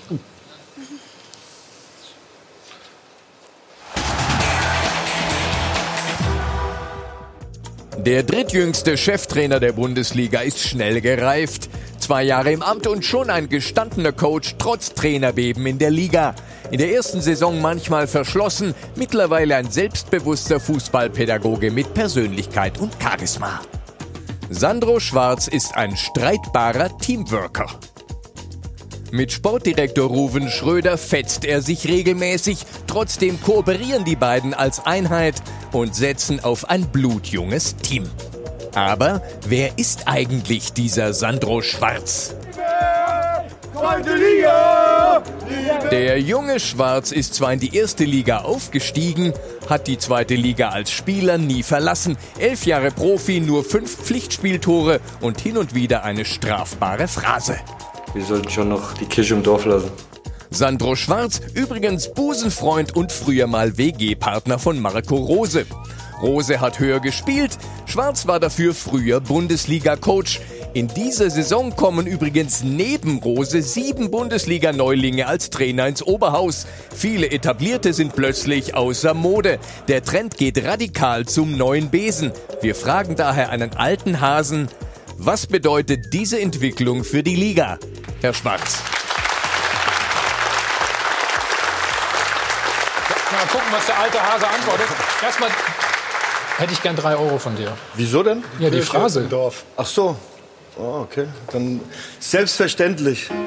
Werde ich bestraft, das, was ich vor 20 Ja. Jahren gesagt habe. Ja, Unfassbar jetzt. das ist für einen guten Zweck. Also mal froh, dass es keine Zinsen kostet. Der hat den schönen Videoclip schon rausgesucht, dass er drei Euro machen könnte. Du, kannst, mach euch so weiter. Wir haben noch mehr Phrasen von dir. Also, es kann noch ein bisschen teurer werden. Also, da ist die Frage nochmal. Was bedeutet diese Entwicklung? Wenig damit beschäftigt und, und dennoch bekomme ich es natürlich mit, dass ähm, die ein oder andere Trainerentlassung jetzt auch gerade letztes Jahr ähm, zustande gekommen ist, auch überraschend zustande gekommen ist, auch zweite Liga oder dann auch Regionalliga-Bereich. Ja. noch. Und ähm, ich fühle mich jetzt erstmal nicht als alter Hase und, und kann jetzt die Dinge auch so bewerten, wie es früher war. Ich glaube, das ist immer, das war früher schon so und glaube, die Jungs, ihr könnt es alle bewerten dann auch. Ähm, es geht darum, Spiele zu gewinnen und es ist heute, heutzutage du, auch es so. geht, läuft doch. Ja, ja. Das ist so. Aber das ist die Einmal angefangen, ja. Es ist so. Es geht, es geht darum. Und, ähm, und danach, und das, danach werden wir natürlich auch bewertet und äh, natürlich dann aber auch über Entwicklung, über, über die Spielidee, die wir zu konzipieren haben für den Club und aber auch im Umgang miteinander, was, was die Führung angeht. Aber wenn ich so Dieter Hecking, an Dieter Hecking denke, Bruno Labbadia, Gute Trainer, ganz ehrlich, das sind Top-Trainer. Eben. Das ist, ja. Und deswegen, ich glaube nicht, dass wir, dass wir damit anfangen sollten, was, was jung und alt betrifft oder, oder irgendwie so, sondern das sind auch, ob es ehemalige Kicker oder nicht, völlige, also das, die, diese Diskussion völliger Schwachsinn, ganz ehrlich. Ich finde, dass, ähm, dass ehemalige Kicker herausragende Trainer sein können, genauso aber auch herausragende Trainer sein können, die jetzt vielleicht nur im U19-Bereich tätig sind. Meine Erfahrung ist auch, dass natürlich die Jungs, die, die selbst gekickt haben, schon ein Gespür dafür entwickeln können, dann auch im Umgang mit, mit Menschen, im Umgang dann auch mit einer Mannschaft zu führen. Aber ich glaube, dass wir nicht eine Diskussion anfangen sollten, was, was junge und alte Trainer, also Bruno Labbadia, beste Beispiel. Herausragende Arbeit, was der letztes Jahr abgeliefert hat mit VfL Wolfsburg. Und bin mir sicher, dass er auch wieder einen guten Verein finden wird. Ich hoffe es auch. Und weil es auch absolut verdient hat mit der Leistung, die er abgerufen hat. Sandro, was, was glaubst du denn, muss ich in der heutigen Zeit, sage ich mal, also nicht wieder noch von früher reden, besonders gut als Trainer machen oder können? Ich Hat sich ja geändert alles. Ich glaube ne? Daran, dass du dieselben. Eigenschaften, Mario und Stefan wissen es, du weißt auch, ich glaube, man braucht dieselben Eigenschaften auch wie früher. Und ich habe ja selbst dann, klar, auf dem anderen Niveau zweite Liga gekickt, aber du musst, du musst erstmal in allererster Linie mit Menschen umgehen. Das ist, das ist für mich elementar wichtig, dann einfach die Spieler dann auch eine Bindung herzustellen. Das heißt nicht nur den gute Launebär zu spielen, sondern aber eine Bindung herzustellen, wo die Jungs einfach das Gefühl haben, der ist bei uns, der gibt Hilfestellung, der ist einfach bei uns. Und dann natürlich aber auch die Dinge dann auch so anzupacken in der Konsequenz, wenn mal Dinge nicht funktionieren. Und es ist meine tiefe Überzeugung, dass das, was früher war, das ist immer noch gut. Also wir müssen nicht so mal, als würden wir die Dinge neu erfinden bei uns, sondern. Aber es macht manchmal den Eindruck, entschuldige, ne? bei dem einen oder anderen. Ich weiß es, ja, ja, kann sein, aber es ist nicht so. Also ich glaube, dass, dass, dass die Werte an sich, die verändern sich ja nicht. Also es wäre ja völlig behämmert, wenn sich Werte jetzt äh, aufgrund von den letzten 30 Jahren irgendwas verändern würden. So, aber der Fußball entwickelt sich weiter. Inhaltlich, die Dinge ja. werden sich weiterentwickeln. Aber da muss man natürlich immer wieder für, für sich eine Idee entwickeln. Aber was Werte angeht und der Mensch betrifft, das ist genau extrem wichtig heute und früher auch extrem wichtig. Aber Mario, Basler, ein, Mario Basler einfach zu führen, das war eine Schwierigkeit, gehe ich mal davon aus. War ganz einfach. Wie, wie kommst du darauf? Man hat mich nur machen lassen müssen, was ich wollte. Du hast, ja einen Trainer, ja, ja. du hast ja einen Trainer gehabt, der, der konnte ja, aber, gut. Ne? Aber, Frag nach bei Rehage. Ja. ja, aber um das geht's gar nicht. Ich glaube, dass am Schluss äh, so wie Sandro auch schon sagt, wir dürfen ja alles nicht komplizierter machen, wie es ist. Also heute, also ich habe ja die letzten Jahre immer das Gefühl gekriegt, dass alles, was wir früher Fußball gespielt haben, das war ein Scheißdreck. Ja, was Franz Beckenbauer früher gespielt hat, war ein Scheißdreck. Heute ist natürlich das Moderne ist natürlich wichtig. Ne? Wenn ihr heute seht, der Trainerstab ist äh, beim FC Bayern rennen mehr Trainer rum auf dem Platz wie Spieler mittlerweile. Ja, die haben mittlerweile das iPad dabei äh, auf dem auf dem auf, auf der Bank sitzen sie, haben jetzt halt Headset? Kopfhörer, das Headset auf, äh, sitzen 20 Leute. Alles gut, das sind, ist natürlich der Fortschritt, aber deswegen haben wir ja früher nicht schlechter Fußball gespielt. Äh, heute, heute ist es so, da meinst du, ja, wenn sie, nehmen sie einen Bluttropfen ab, und heute entscheidet halt so ein Kaste, ob der ist, der ist noch zu 60 Prozent, äh, ist er belastbar. belastbar. Ich habe doch früher selbst am besten gewusst, oder Stefan oder du, oder Sandro ja auch, wenn ich kaputt war, da bin ich halt mal zum Trainer gegangen, sag Trainer, ich fühle mich schlapp. Äh, da sagt der Trainer, geh eine halbe Stunde laufen. Aber heute entscheidet ja der Blutstropfen, der in so ein, ein Gerät dann äh, hin und her geschüttelt wird. Und der sagt dann, oh ja, da müssen wir aber rausnehmen, weil... Wie heißt das Gerät? Das, das ist ein total spannendes Thema, was Mario sagt. Und ich mhm. glaube, das fängt dann aber ja. auch bei uns in der Ausbildung an, was das NLZ betrifft. Also Spieler einfach in die Verantwortung mitzunehmen, auch in die Eigenverantwortung mit zum Trainer zu gehen und sagen, okay, ich bin heute platt. Genau. Und ich glaube, das ist schon ein springender Punkt, wo wir in die Ausbildung gehen müssen, was die Persönlichkeit angeht, was dort diese Entwicklung angeht. Aber ohne, dass ich Angst habe, dass es eine Schwäche ist im Prinzip, oder? Genau. Nein, es muss, äh, Kommunikation muss ja immer eine Stärke sein. Das muss, das, das muss ja, das ist ja, ja erstmal ganz klar. Und, und, und das muss auch natürlich dann auch so ausgebildet werden, dann auch im NLZ dann, gerade was die jungen Spieler betrifft. Und dann entwickeln sich, wie wisst ihr, dann entwickeln sich die Persönlichkeiten dann auch, genau. wo sie dann auch eine Eigenständigkeit haben. Trainer, es geht heute nicht. So, und, und mittlerweile ist es dann natürlich schon schwieriger, dann auch, dass die Jungs dann auch so, einen, so einen Eigenantrieb haben und so eine, Eigenver eine Eigenverantwortung haben sie schon, aber so einen Eigenantrieb haben, zu sagen, okay, es geht heute nicht. Also früher bist du zum Trainer gegangen, hast gesagt, äh, ich bin platt und warst genau. darauf angewiesen, dass der Trainer dir glaubt oder eben auch nicht. Heute ist es alles nachweisbar. Ja, nur früher bist du nicht mit 19 zum Trainer gegangen. Weil also noch einmal gedacht, früher, dann zahlt ihr jetzt alle hier ein. Ich ja, also ich glaube, da, dafür ja. muss man auch ein gewisses Standing haben und ein gewisses Alter haben, um zum Trainer gehen zu können und zu sagen, Trainer, ich bin heute platt. Hm. Ähm, ich, ich, glaube, die Kommunikation ist das alles Entscheidende. Und die Werte haben sich ja nicht verändert. Das war früher so und das ist heute auch noch so. Ja. Natürlich mit Blutstropfen abnehmen und ja, du musst heute genau 20 Minuten laufen in dem Tempo und so. Das ist ja alles schön und gut. Aber ich glaube, das Menschliche, da, da, sollte der Spieler zuerst stehen und dann kommt der Spieler und dann kommt das System mit der Philosophie und wenn du das zusammenpackst, dann kriegst du eigentlich eine ganz gute Mannschaft hin. Ja. Aber wenn du das Menschliche vergisst und es gibt viele Trainer, die das nicht können, in der Menschenführung gut zu sein, die ja. werden scheitern. Mhm. Machst du das denn auch? Sofort, warte. Mit dem Blutabnehmen jeden Tag? Nein. Wir haben, wir haben schon ein Controlling. Aber das machen ja wirklich welche, ne? also ja. Vereine auch, jeden ja. Tag. Jeden Tag, ja. um zu gucken, wie belastbar ist der Spieler. Ne?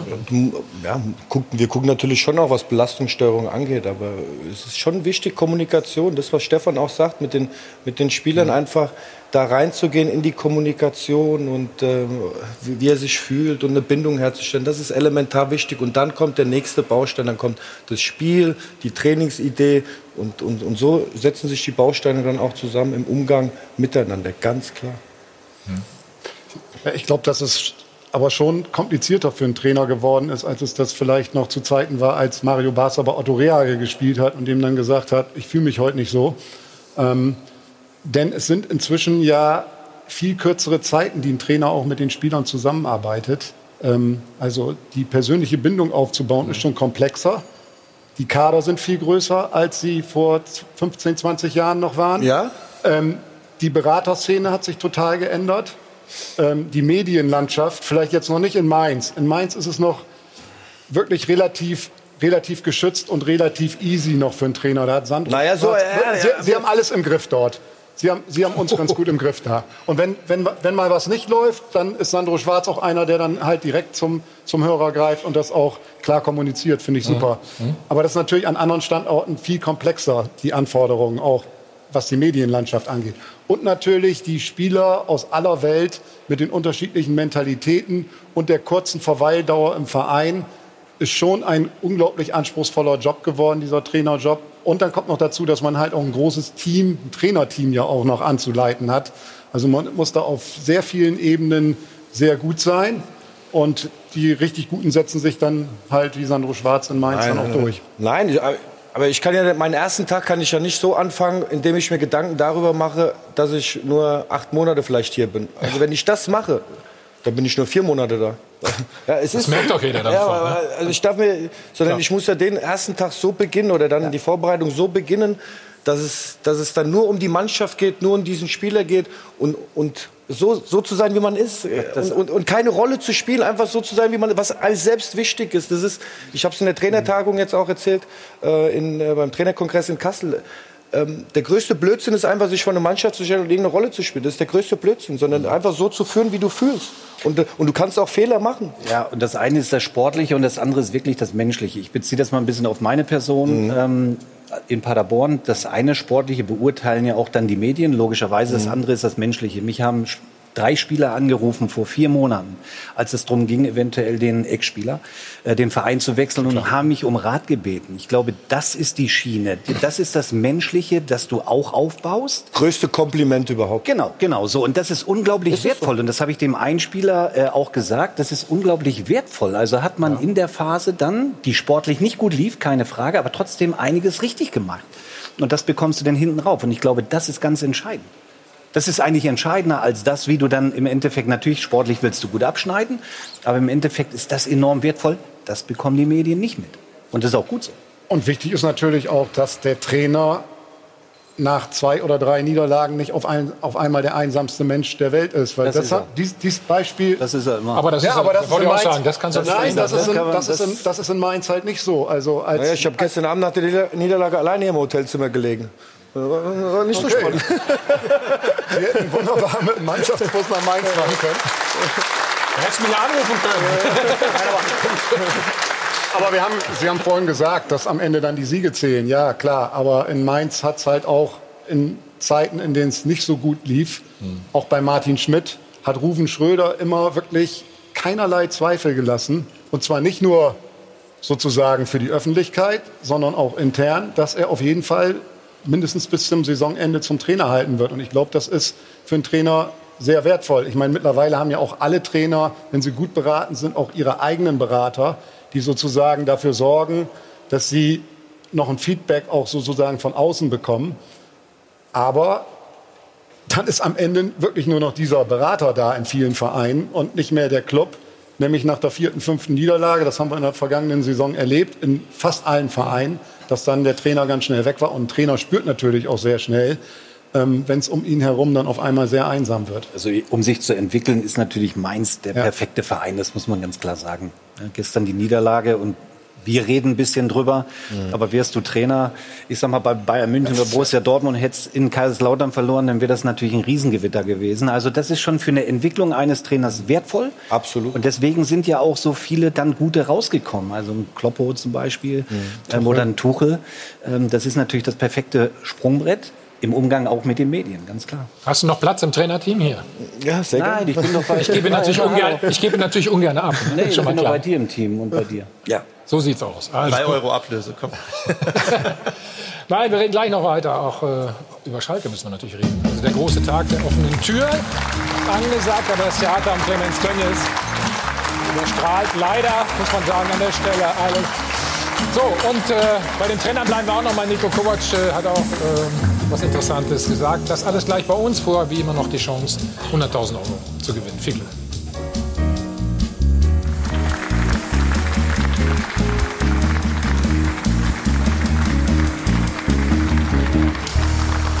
Hi von Adeln und Band, live aus dem Hilton Hotel am Münchner Flughafen. Wir sind zurück beim Check 24 Doppelpass und wollen mal hören, wie schwer es doch für Trainer heutzutage ist. Nico Kovac hat sich auch dazu geäußert. Die Halbwertszeit eines Trainers, eines Bundesliga-Trainers ist äh, ziemlich runtergeschrumpft. Ja, ich weiß es nicht genau. Ich habe mal irgendwo gehört, 1,2 Jahre inzwischen. Ich legen Sie mich jetzt nicht fest drauf, aber das ist schon vielleicht auch alarmierend, dass man als Trainer keine Zeit mehr hat, dort auch etwas zu entwickeln. Und Sie sehen ja letztendlich auch in anderen Ligen, beziehungsweise auch bei anderen Clubs, wenn man demjenigen dann auch oder den Trainern die nötige Zeit gibt, was man dann auch alles entwickeln kann. Sandro, bei 1,2 bist du ja weit drüber schon, ne? Stimmt. Gutes Zeichen. Empfindest du das auch so? Dass man nichts mehr entwickeln kann, hat Nico gesagt. Klar, oder was Stefan auch schon gesagt hat, ist natürlich bei uns äh, schon ein Standort auch, der glaube ich jetzt auch nicht äh, als allgemein zu betrachten ist, wie es in der Bundesliga läuft. Und ähm, ich empfinde es jetzt für mich nicht so, muss ich sagen, dass, dass, wir, dass, dass ich das Gefühl habe, ähm, wenn ich äh, nach Mainz fahre, es könnte jetzt eng werden oder irgendetwas. Das, das nicht, sondern das ging klar. In meinem ersten Jahr war es, sehr schwierig, dann auch schwierige Momente gehabt dann auch. Und, Was war äh, der schwierigste? Gefühlt? Ähm, dass wir verdient Spiele verloren haben, wo wir einfach auch nicht mit unserer Art von Fußball dann auch und wo die Leute dann einfach auch äh, ja, total unzufrieden waren und, und das war das war sehr schwierig dann auch. Und dennoch äh, mit Ruven Schröder dann auch die Zusammenarbeit herausragend ist dann auch in guten dann aber auch in weniger guten Phasen dann auch. Und das ist elementar wichtig, dass du dann auch solche Situationen gemeinsam meisterst. Und, und dann gehst du auch gestärkt aus dieser Situation heraus, um den nächsten Schwung zu nehmen für, für einen neuen Anlauf dann. Dein Kumpel, sage ich jetzt mal, haben wir ja gesehen, ne?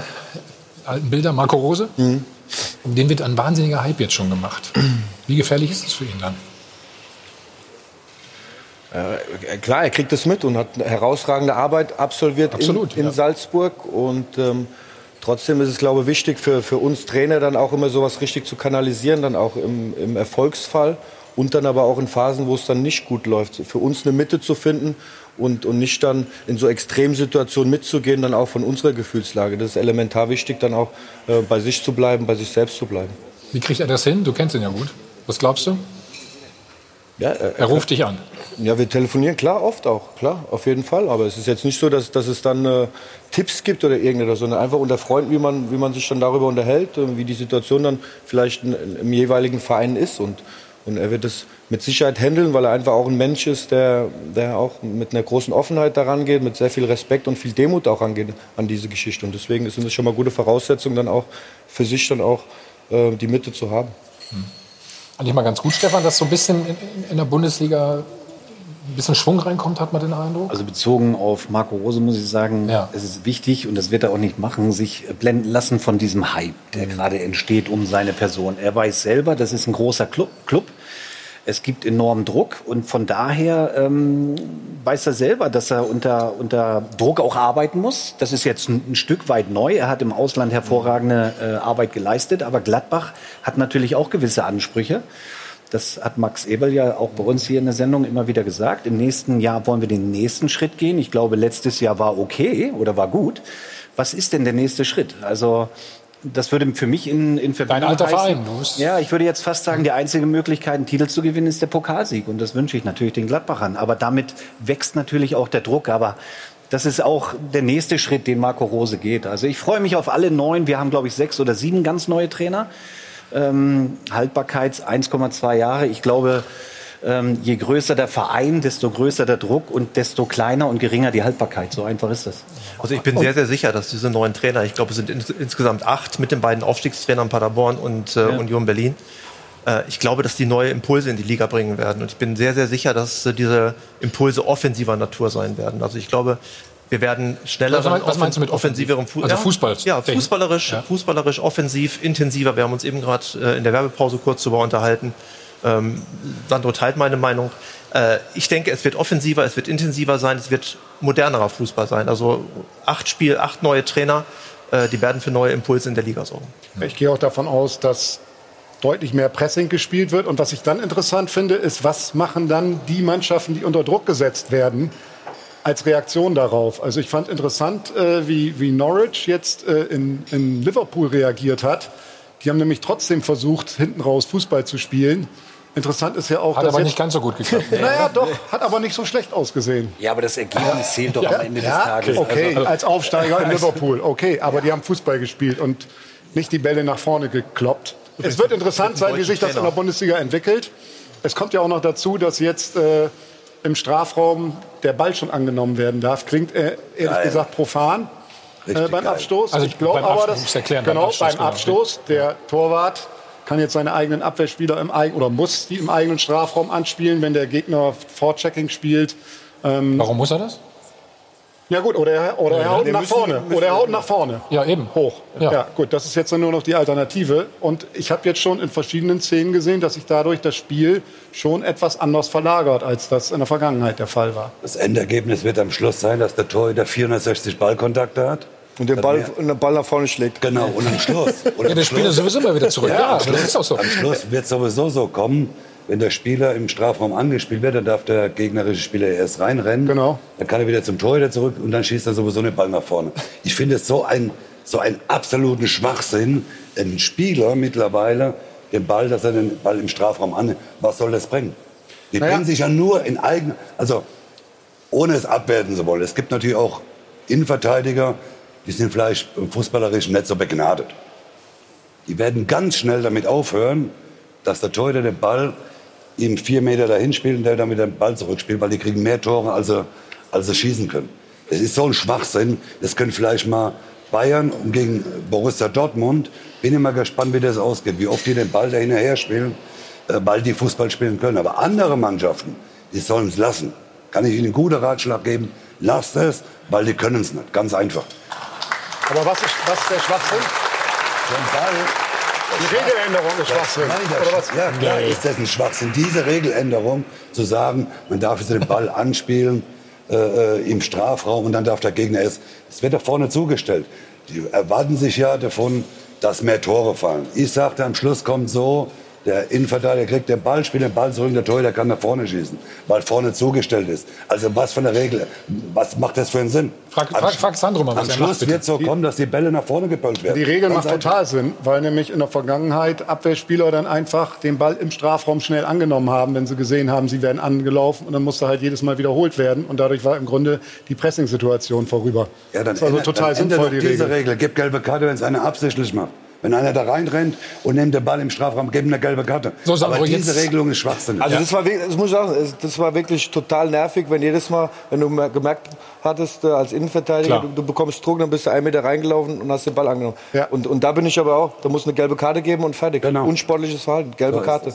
So. Genau. Was die Regel betrifft, ähm, für, für den Fußball, ich glaube jetzt nicht, dass da, dass da jetzt wahnsinnig dich, ja. äh, eine, eine große Spieländerung stattfinden wird. Ähm, du, du hast einen kürzeren Weg zu deinem eigenen Tor, wenn du die Kugel hast. Ja. Äh, heißt größere Gefahr bei Ballverlust. Genau. So, und, und dementsprechend, glaube, kann Aber das heißt, du bist kein Freund davon, so richtig, ne? Hinten rausspielen, oder? ja doch, wir sind doch, wir, wir haben schon eine Positionierung, auch mit der neuen Regel dann auch was. was Aber nicht da- im 16, habe ich das richtig verstanden? Ja, doch, oder? je nachdem. Je Ja, nachdem. Spieländerung. Ja, du hast, du hast. Ja, okay. Ich glaube, es ist wichtig, der, der Fuß, der, der starke Fuß des Torwarts ist wichtig.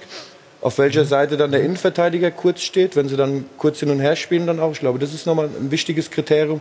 Aber klar, wenn der Gegner Druck macht, dann kann es schon passieren, dass du dann sehr schnell den Ball wieder nach vorne schießt. So wird's kommen. Ja, wird der nicht Angst und Bange da manchmal? Nee?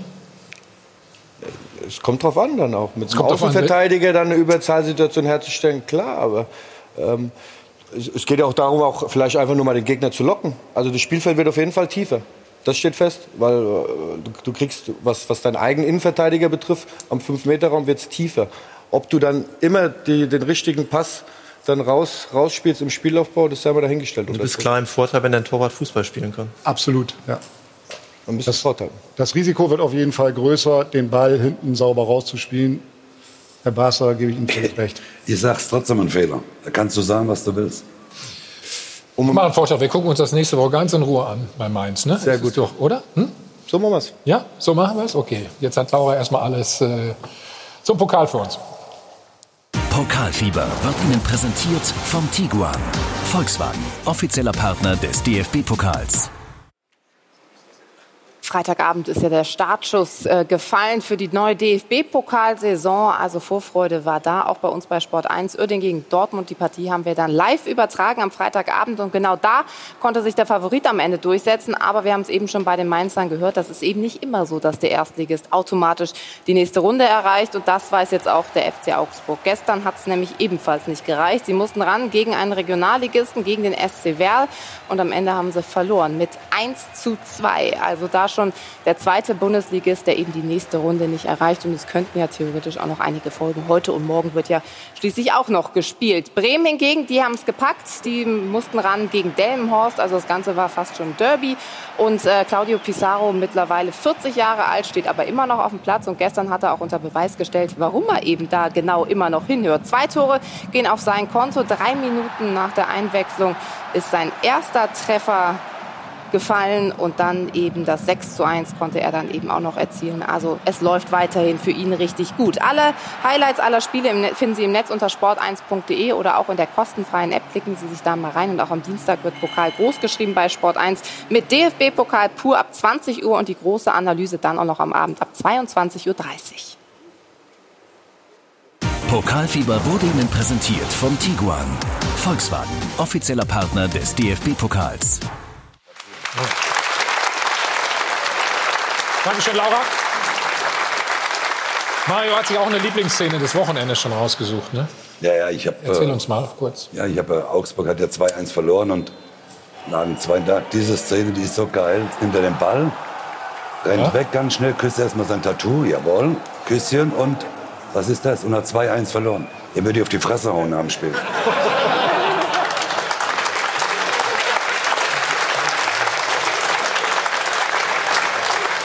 Schau. Drei, drei Cent. Guck. Küsschen. Mm. Oh, noch eins. Verliert 2-1 gegen den Viertligisten. Und dann rennt da rum. Mach's, wenn du gewonnen hast. Küss dann. dann Hallo, beruhig dich jetzt, mein Gott. Boah, da krieg ich einen Anfall. Ehrlich, bitte nicht alle. Nee.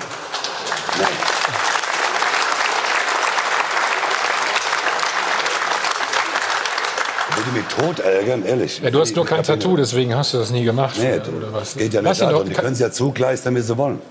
Aber mach's, wenn du, wenn du gewonnen hast und nicht, wenn du gegen Viertligist verloren hast. Und es steht erst 2-1, es war nicht mal das 2-2. Küsst dreimal und. Ist gut, ist gut. Ich glaube, wir haben es verstanden, oder? Und das war nur ein Elfmeter. Und nur ein Elfmeter, ja. Können wir die, können wir die Szene nochmal zeigen? Nein.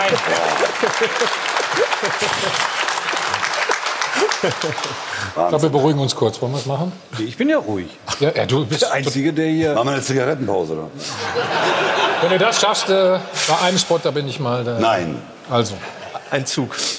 Auch das nicht. So, Schalke. Wir haben das standesgemäß gemacht, gestern 15 0 gewonnen in der ersten Runde. Trotzdem ist ziemlich viel Unruhe in Gelsenkirchen. Das liegt an Clemens Tönjes. Der hat, ja, sagen wir es mal ganz vorsichtig, ähm, nicht die richtige Wortwahl getroffen. Es ging um, oder es geht um Rassismus und Diskriminierung. Und selbst die Schalke-Fans gehen auf die Barrikaden.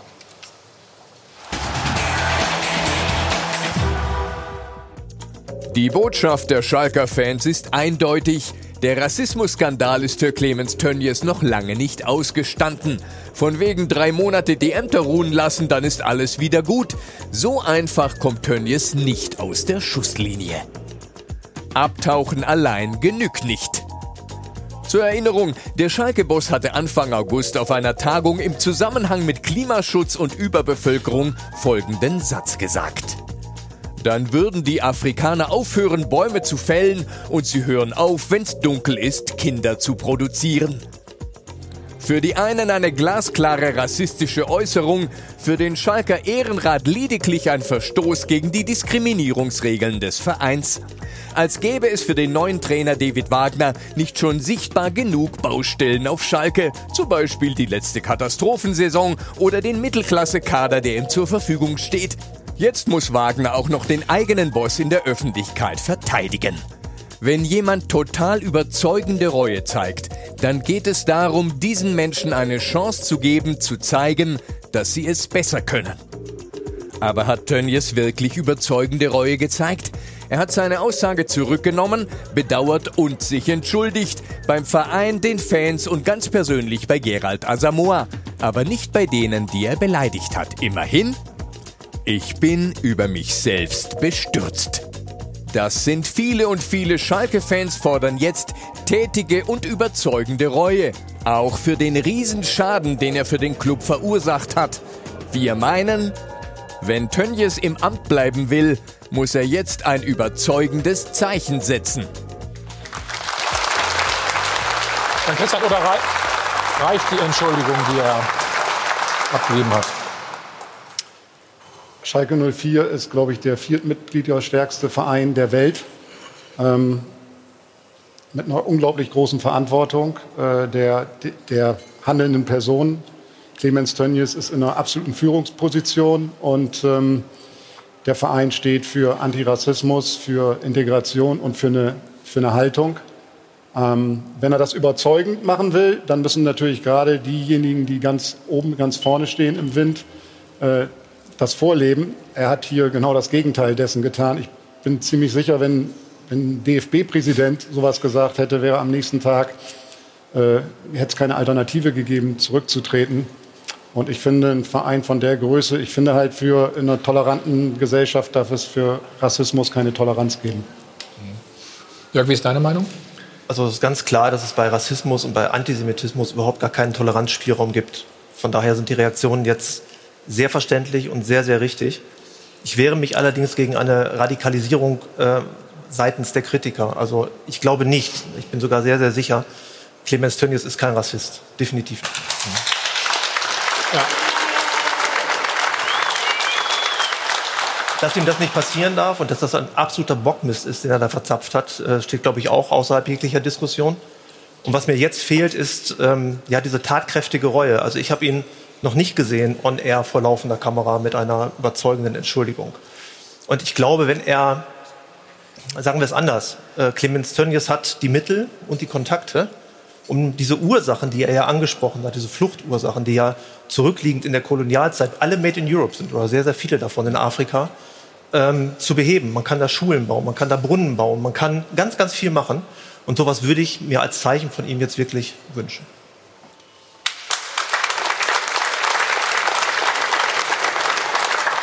Ja, sowas, sowas würde ich aber halt dann als überzeugendes Zeichen interpretieren, wenn es sozusagen aus sich selbst herauskäme. Ähm, das, hat das ist bisher nicht gemeint, passiert. Ne? Das ist bisher nicht passiert. Also bin ich da halt skeptisch, ob das wirklich aus der Tiefe der Seele herauskommt oder ob es halt aufgrund des öffentlichen Drucks dann käme. Und das äh, müsste man dann halt auch beurteilen. Ähm, ich finde halt, wir sehen ja, was für gesellschaftliche Gräben sich in den letzten vier Jahren aufgetan haben. Das wird auch Clemens Tönnies natürlich mitbekommen haben. Und äh, deswegen gibt es halt gewisse No-Gos und äh, gewisse rote Linien, die man in der Position halt dann nicht überschreiten sollte. Und die hat er halt derart weit überschritten, dass er meiner Meinung nach ähm, die Konsequenzen auch im Sinne des Vereins ziehen sollte, weil der, der Verein ist ja auch total zerrissen. Also du meinst, es gibt keine Alternative dazu? So, meine Meinung. Mhm. Wir nehmen unseren Kollegen Oliver Müller wieder dazu. Olli, hörst du uns? Ja, ne? Ich kann euch hören. Du hast vielleicht äh, gerade mitbekommen, was Jörg und Jan Christian dazu gesagt haben. Du bist da mittendrin sozusagen. Hast du mit einigen Fans sprechen können? Wie ist da im Moment die, die Situation, die Lage, die Stimmung? Also es ist kein einheitliches Stimmungsbild, was die Schalke-Fans hier abgeben äh, auf diesem Schalke-Tag. Ich weiß nicht genau, wie viele mittlerweile da sind. In den vergangenen Jahren kamen ja bis zu 100.000 Fans. Also ich tippe mal, dass hier auch mindestens 50.000 heute schon durchgelaufen sind. Da gibt es natürlich diejenigen, die ganz klar sagen, ähm, das ist eine rassistische Äußerung gewesen, das ist nicht zu tolerieren und Clemens Tönnies sollte im Prinzip zum Rücktritt gedenkt werden. Und dann gibt es auf der anderen Seite auch diejenigen, die sagen, er hat einen Fehler gemacht, er bedauert diesen Fehler und warum soll er nicht auch eine zweite Chance bekommen? Und es gibt natürlich auch diejenigen, die sich nach so etwas wie Normalität sehen, die eigentlich mit Vorfreude auf die kommende Saison hier hingekommen sind, jetzt feststellen, dass sie sich mit einem Thema auseinandersetzen müssen, was natürlich für alle Beteiligten unangenehm ist. Ich denke, dass die Schalker Fans gestern wirklich, ich fand beeindruckend klar, sich gegen Rassismus positioniert haben. Das kann man wahrscheinlich in dieser Geschlossenheit nicht von jeder Fankurve, die ein Fußball-Bundesligist zur Verfügung hat, erwarten. Das war ein klares Zeichen.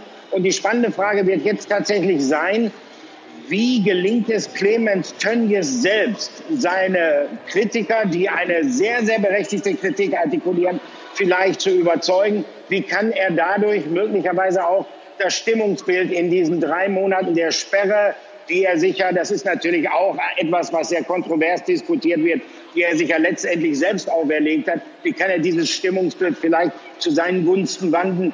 Kann er überzeugende Worte noch einmal finden und kann er dem vielleicht auch überzeugende Taten folgen lassen? Olli, ist aber genau das vielleicht auch einer der Gründe? Äh, natürlich auch die Aussagen, das ist ganz klar, aber dass diese, diese Sperre er sich selbst auferlegt hat? Ja, natürlich. Das versteht im Grunde genommen kein Mensch. Der Ehrenrat äh, tritt zusammen, äh, spricht ihm erstmal vom Vorwurf des Rassismus frei. Jetzt kann man natürlich sagen, okay, Sie kennen Clemens Tönnies. Clemens Tönnies ist wahrscheinlich kein Rassist. Aber die Aussage, die er getätigt hat, das ist eindeutig rassistisches Gedankengut. Deshalb können natürlich viele nicht verstehen, wie der Ehrenrat ihn von diesem Vorwurf freisprechen kann. Und B, wie es dann dazu kam, dass Tönnies selbst sozusagen sich diese Sperre als freiwillige Buße auferlegen darf. Hintergrund der Geschichte ist wahrscheinlich, dass es Leute gibt, die Clemens Tönnies, der ja unbestritten Verdienste um Schalke 04 hat, eine Brücke bauen wollten und ihm einen weiteren Gesichtsverlust ersparen wollten. Nur, das ist sehr, sehr schlecht kommuniziert worden, diese Entscheidung des Ehrenrates. Ich glaube, dass man wirklich ganz eindeutig sagen muss und noch mal feststellen muss, dass der FC Schalke 04 Vorstand und Ehrenrat in keiner Weise toleriert, was Clemens Tönnies da gesagt hat, weil es eben rassistisches Gedankengut ist, völlig unabhängig davon, ob er selbst als Rassist zu bezeichnen ist. Das würde ich auch nicht tun. Und damit hätte man vielleicht kommunikativ der Geschichte etwas die Spitze nehmen können. Aber es bleibt dabei. Es liegt an Clemens Tönnies, wie er sich in den kommenden drei Monaten gibt. Und äh, wenn da nicht noch was Überzeugendes kommen sollte, dann steht es für mich gar nicht mal so fest, dass er tatsächlich als Aufsichtsratschef aus Schalke weitermachen wird. Also eins steht auf jeden Fall fest, der Verein sehnt sich, glaube ich, ne, nach, sag nur, nach sportlichen äh, guten Ergebnissen nach der letzten Saison und sie wollen endlich zur Ruhe kommen. Ob sie das schaffen oder nicht, das werden wir gleich noch mal besprechen. Nach uns ADAC GT Masters. Erste Eindrücke, nein, zweite sind es ja schon, aus Sanford für Sie. Wir sind gleich wieder da.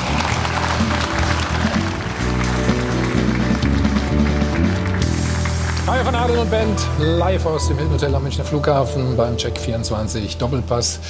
Gerade waren wir auf Schalke. Oliver Müller ist auch noch vor Ort. Mario Jochen Schneider, Sportvorstand, ähm, hat gesagt, bitte keine Hetzjagd. Äh, ich kenne ja Clemens das seit ein paar Jahren. Ja, er war ja auch auf meinem Geburtstag und, und ich war schon oft äh, mit ihm auf Veranstaltungen zusammen. Also ich wehre mich total dagegen zu sagen, dass er, wenn irgendeiner behauptet, er wäre rassistisch, äh, dann muss er seinen Anwalt einschalten, weil ich kenne ihn. Das ist er absolut nicht. Ich weiß, dass er sehr viel Geld im Jahr ausgibt für äh, karikative Zwecke. Äh, jetzt hat er mal einen Fehler gemacht. Ja, jeder hat schon, und ich glaube, dass wir auch schon jeder, äh, oder ich sage jetzt einmal vielleicht 90 Prozent, hat bestimmt schon mal in, einer, in seiner Runde, äh, das habe ich auch schon getan, irgendwann mal ein, vielleicht ein falsches Wort verloren und hat auch irgendwas vielleicht Schlimmeres schon mal gesagt über irgendjemand, äh, dass er das nicht machen darf. Äh, das weiß er selbst. Er weiß selbst, dass es ein großer Fehler war. Ja, aber jetzt nicht hinzugehen, ihn zu verurteilen, zu sagen, er muss ja. zurücktreten, das finde ich so ein großer Schwachsinn. Er hat einen Fehler gemacht, ja, er hat einen Fehler gemacht und sonst nichts. Und deswegen, okay. jeder in seinem Leben hat Fehler gemacht. Uli Hoeneß hat Fehler gemacht.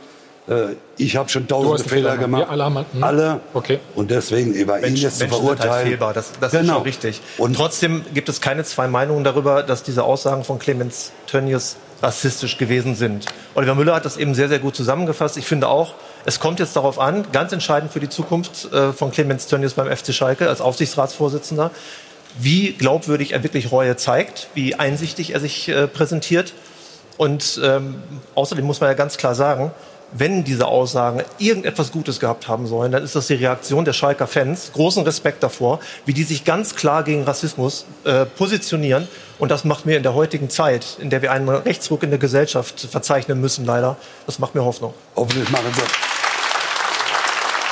Du hast recht. Also, Lass, ich bin- lass dann noch mal kurz noch bitte sagen. kurz noch einen Ja, Satz noch. Ja.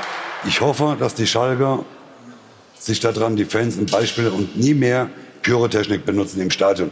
Das darf man nämlich auch nicht. Aber Herr Basler, das eine, jetzt ehrlich Du gesagt, kannst, ruhig Mario zu, Pyrotechnik- du kannst ruhig Mario zu mir sagen. Ja, aber kennen kenn Sie jetzt nicht so genau persönlich. Äh, Lass- aber lass jetzt kurz- Pyrothechnik und äh, die. Aussage. Äh, das Ja, nochmal, stürzt euch alle drauf, weil Nein, einer, wir stürzen einer mal nicht einen drauf Fehler und es ist auch gemacht hat. keine Hetzjagd. Draufstürzen, Es ist auch draufstürzen. es ist auch schwierig, hier in die der Mitte zu sitzen, wollte ich nur sagen. Sandro, hast du eine Meinung dazu? Auf jeden Fall habe ich eine Meinung. Ähm, klar, wir sind uns alle einig, alle komplett einig, dass diese Aussage nicht geht, definitiv. Und da, ich glaube, dass, da gibt es keine, keine zwei Meinungen. Und dass, äh, dass auch die, die Reaktion auf diese Aussage jetzt auch von den Schalker-Fans, muss ich auch sagen, ist großartig. Das ist auch großartig und ich finde nicht, dass es jetzt eine Hetzjagd ist oder irgendetwas.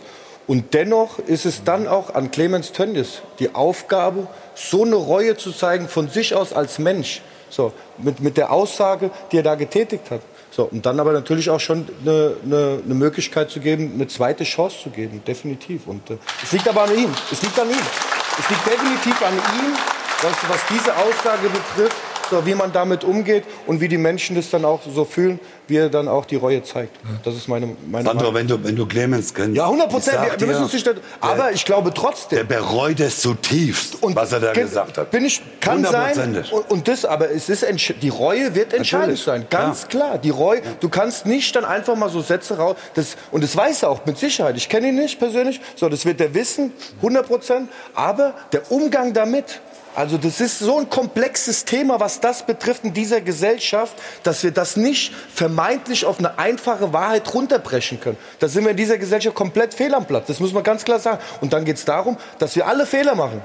100 Prozent, dass ich auch jedes Mal Fehler mache. Und, und dann geht es aber darum, eine Reue zu zeigen, eine Entschuldigung zu zeigen. Und dann sind wir auch alle in der Verantwortung, dem Menschen dann auch die nächste Chance zu geben. Und ob der dann in der Position ist, ja, warum nicht? Warum nicht?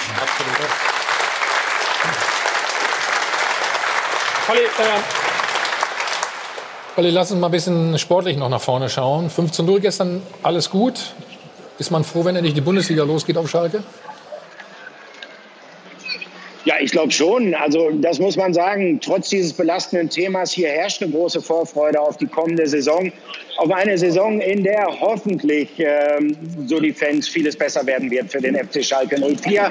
Ähm, DFB-Pokal, erste Hauptrunde. Das ist natürlich nicht ansatzweise ein Gradmesser. Äh, gleichwohl hat man der Mannschaft eine gewisse Spielfreude angemerkt.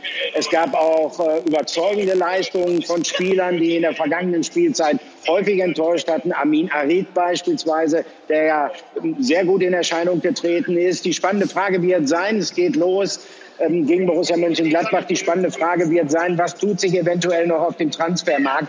Denn klar ist auch, Schalke 04 fehlen noch Alternativen, speziell im vorderen Bereich. Im Sturm, äh, dort fehlt es an Durchschlagskraft, an Torgefährlichkeit. Olli, dann vielen Dank. Wir sehen uns nächste Woche wahrscheinlich. Gehe ich mal von aus. Und hören uns. So, machen wir jetzt mal einen kleinen Cut. Laura ist wieder bei uns. Mhm. Wir wollen das übernimmt. natürlich noch ähm, auflösen. Wir hatten Sie zu Hause gefragt, hat der FC Bayern keine echte Transferstrategie? Man muss sagen, Sie waren sich ziemlich einig. 73 Prozent sagen Nein und nur 27 Prozent sagen Ja. Und Sie haben uns auch angerufen. Auch das möchten wir uns natürlich mal anhören. Sommer ist bis jetzt die absolute Enttäuschung. Erst macht man sich Baustellen in der Abwehr auf, wo man erst gar keinen Bedarf hat. Dann wird man von Sané monatelang hingehalten. Und als wäre das noch nicht genug, gibt man sich jetzt mit aussortierter Garde von Inter Mailand zufrieden? Das nenne ich aber mal Klotzen, Herr Hoeneß. Der FC Bayern München hat sich zu sehr im Transfermarkt auf Sané konzentriert. Und in der Zeit hat der BVB am Transfermarkt kräftig zugeschlagen, mit Erfolg. Das hat man im Supercup gesehen. Sicher hat der FC Bayern eine Transferstrategie. Nur sie sind nicht bereit, jeden Preis zu zahlen. Der FC Bayern München braucht auf dem Transfermarkt gar nicht groß gucken. Die werden trotzdem deutscher Meister, ohne viel zu kaufen. Warum sich der FC Bayern so schwer tut, ist ganz einfach. Mit dem Spielerpotenzial, das sie haben, momentan werden sie auf Jahre hinweg die Champions League nicht gewinnen können. Deswegen geht kein Superstar nach München.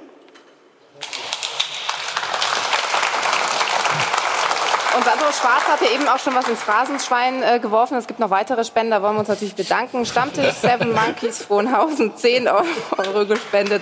30 Euro von Thomas Leitner, 20 von Kommuni unter Maxfeld und Gartenfreunde Fellbach auch nochmal 25. Ich weiß, das war nicht ganz freiwillig, ne? Ja. Dankeschön für die Spenden. Einen haben wir dir aufs Auge gedrückt, oder? Einen haben wir dir aufs Auge gedrückt. Ja, das, so, ne? das stimmt, habt ihr schön vorbereitet. Wie sehr freust du dich, dass es endlich losgeht? Gerade wenn man verloren hat, will man immer schnell spielen wieder, oder? Ist das nicht so? Ja, das stimmt. Wir freuen uns auf die Bundesliga-Saison, klar, jetzt auch. Und äh, jetzt ab Dienstag geht's los. Und äh, gleiches Spiel in Freiburg, unangenehme Aufgabe. Dann Heimspiel Gladbach gegen Rosi. Also von daher haben wir gleich einige schwierige Aufgaben vor der Brust. Dann alles Gute. Vielen Dank, dass du da warst. Dankeschön. Premiere, Sandro Schwarz. Schöne Saison. Danke. Du bist natürlich immer herzlich gerne eingeladen, ist logisch, ne? Brauche ich nicht zu Sehr gerne. formulieren. Viele spannende Themen heute, eben noch mal eine Zäsur gemacht. Also, wir bleiben an allen dran. Ja, sind wir durch für heute. Was zu trinken ist auch da. Und jetzt geht's weiter mit ADAC GT Masters. Ähm, nächste Woche dann erster Spieltag. Jörg Schmatke, Friedhelm Funkel. War sehr nett. Sind dann unsere Gäste. Du brauchst. Warte, bleib noch einen Augenblick sitzen. So. Sarah Valentino übernimmt. Schönen Sonntag, bis nächste Woche. Tschüss. Laura, danke.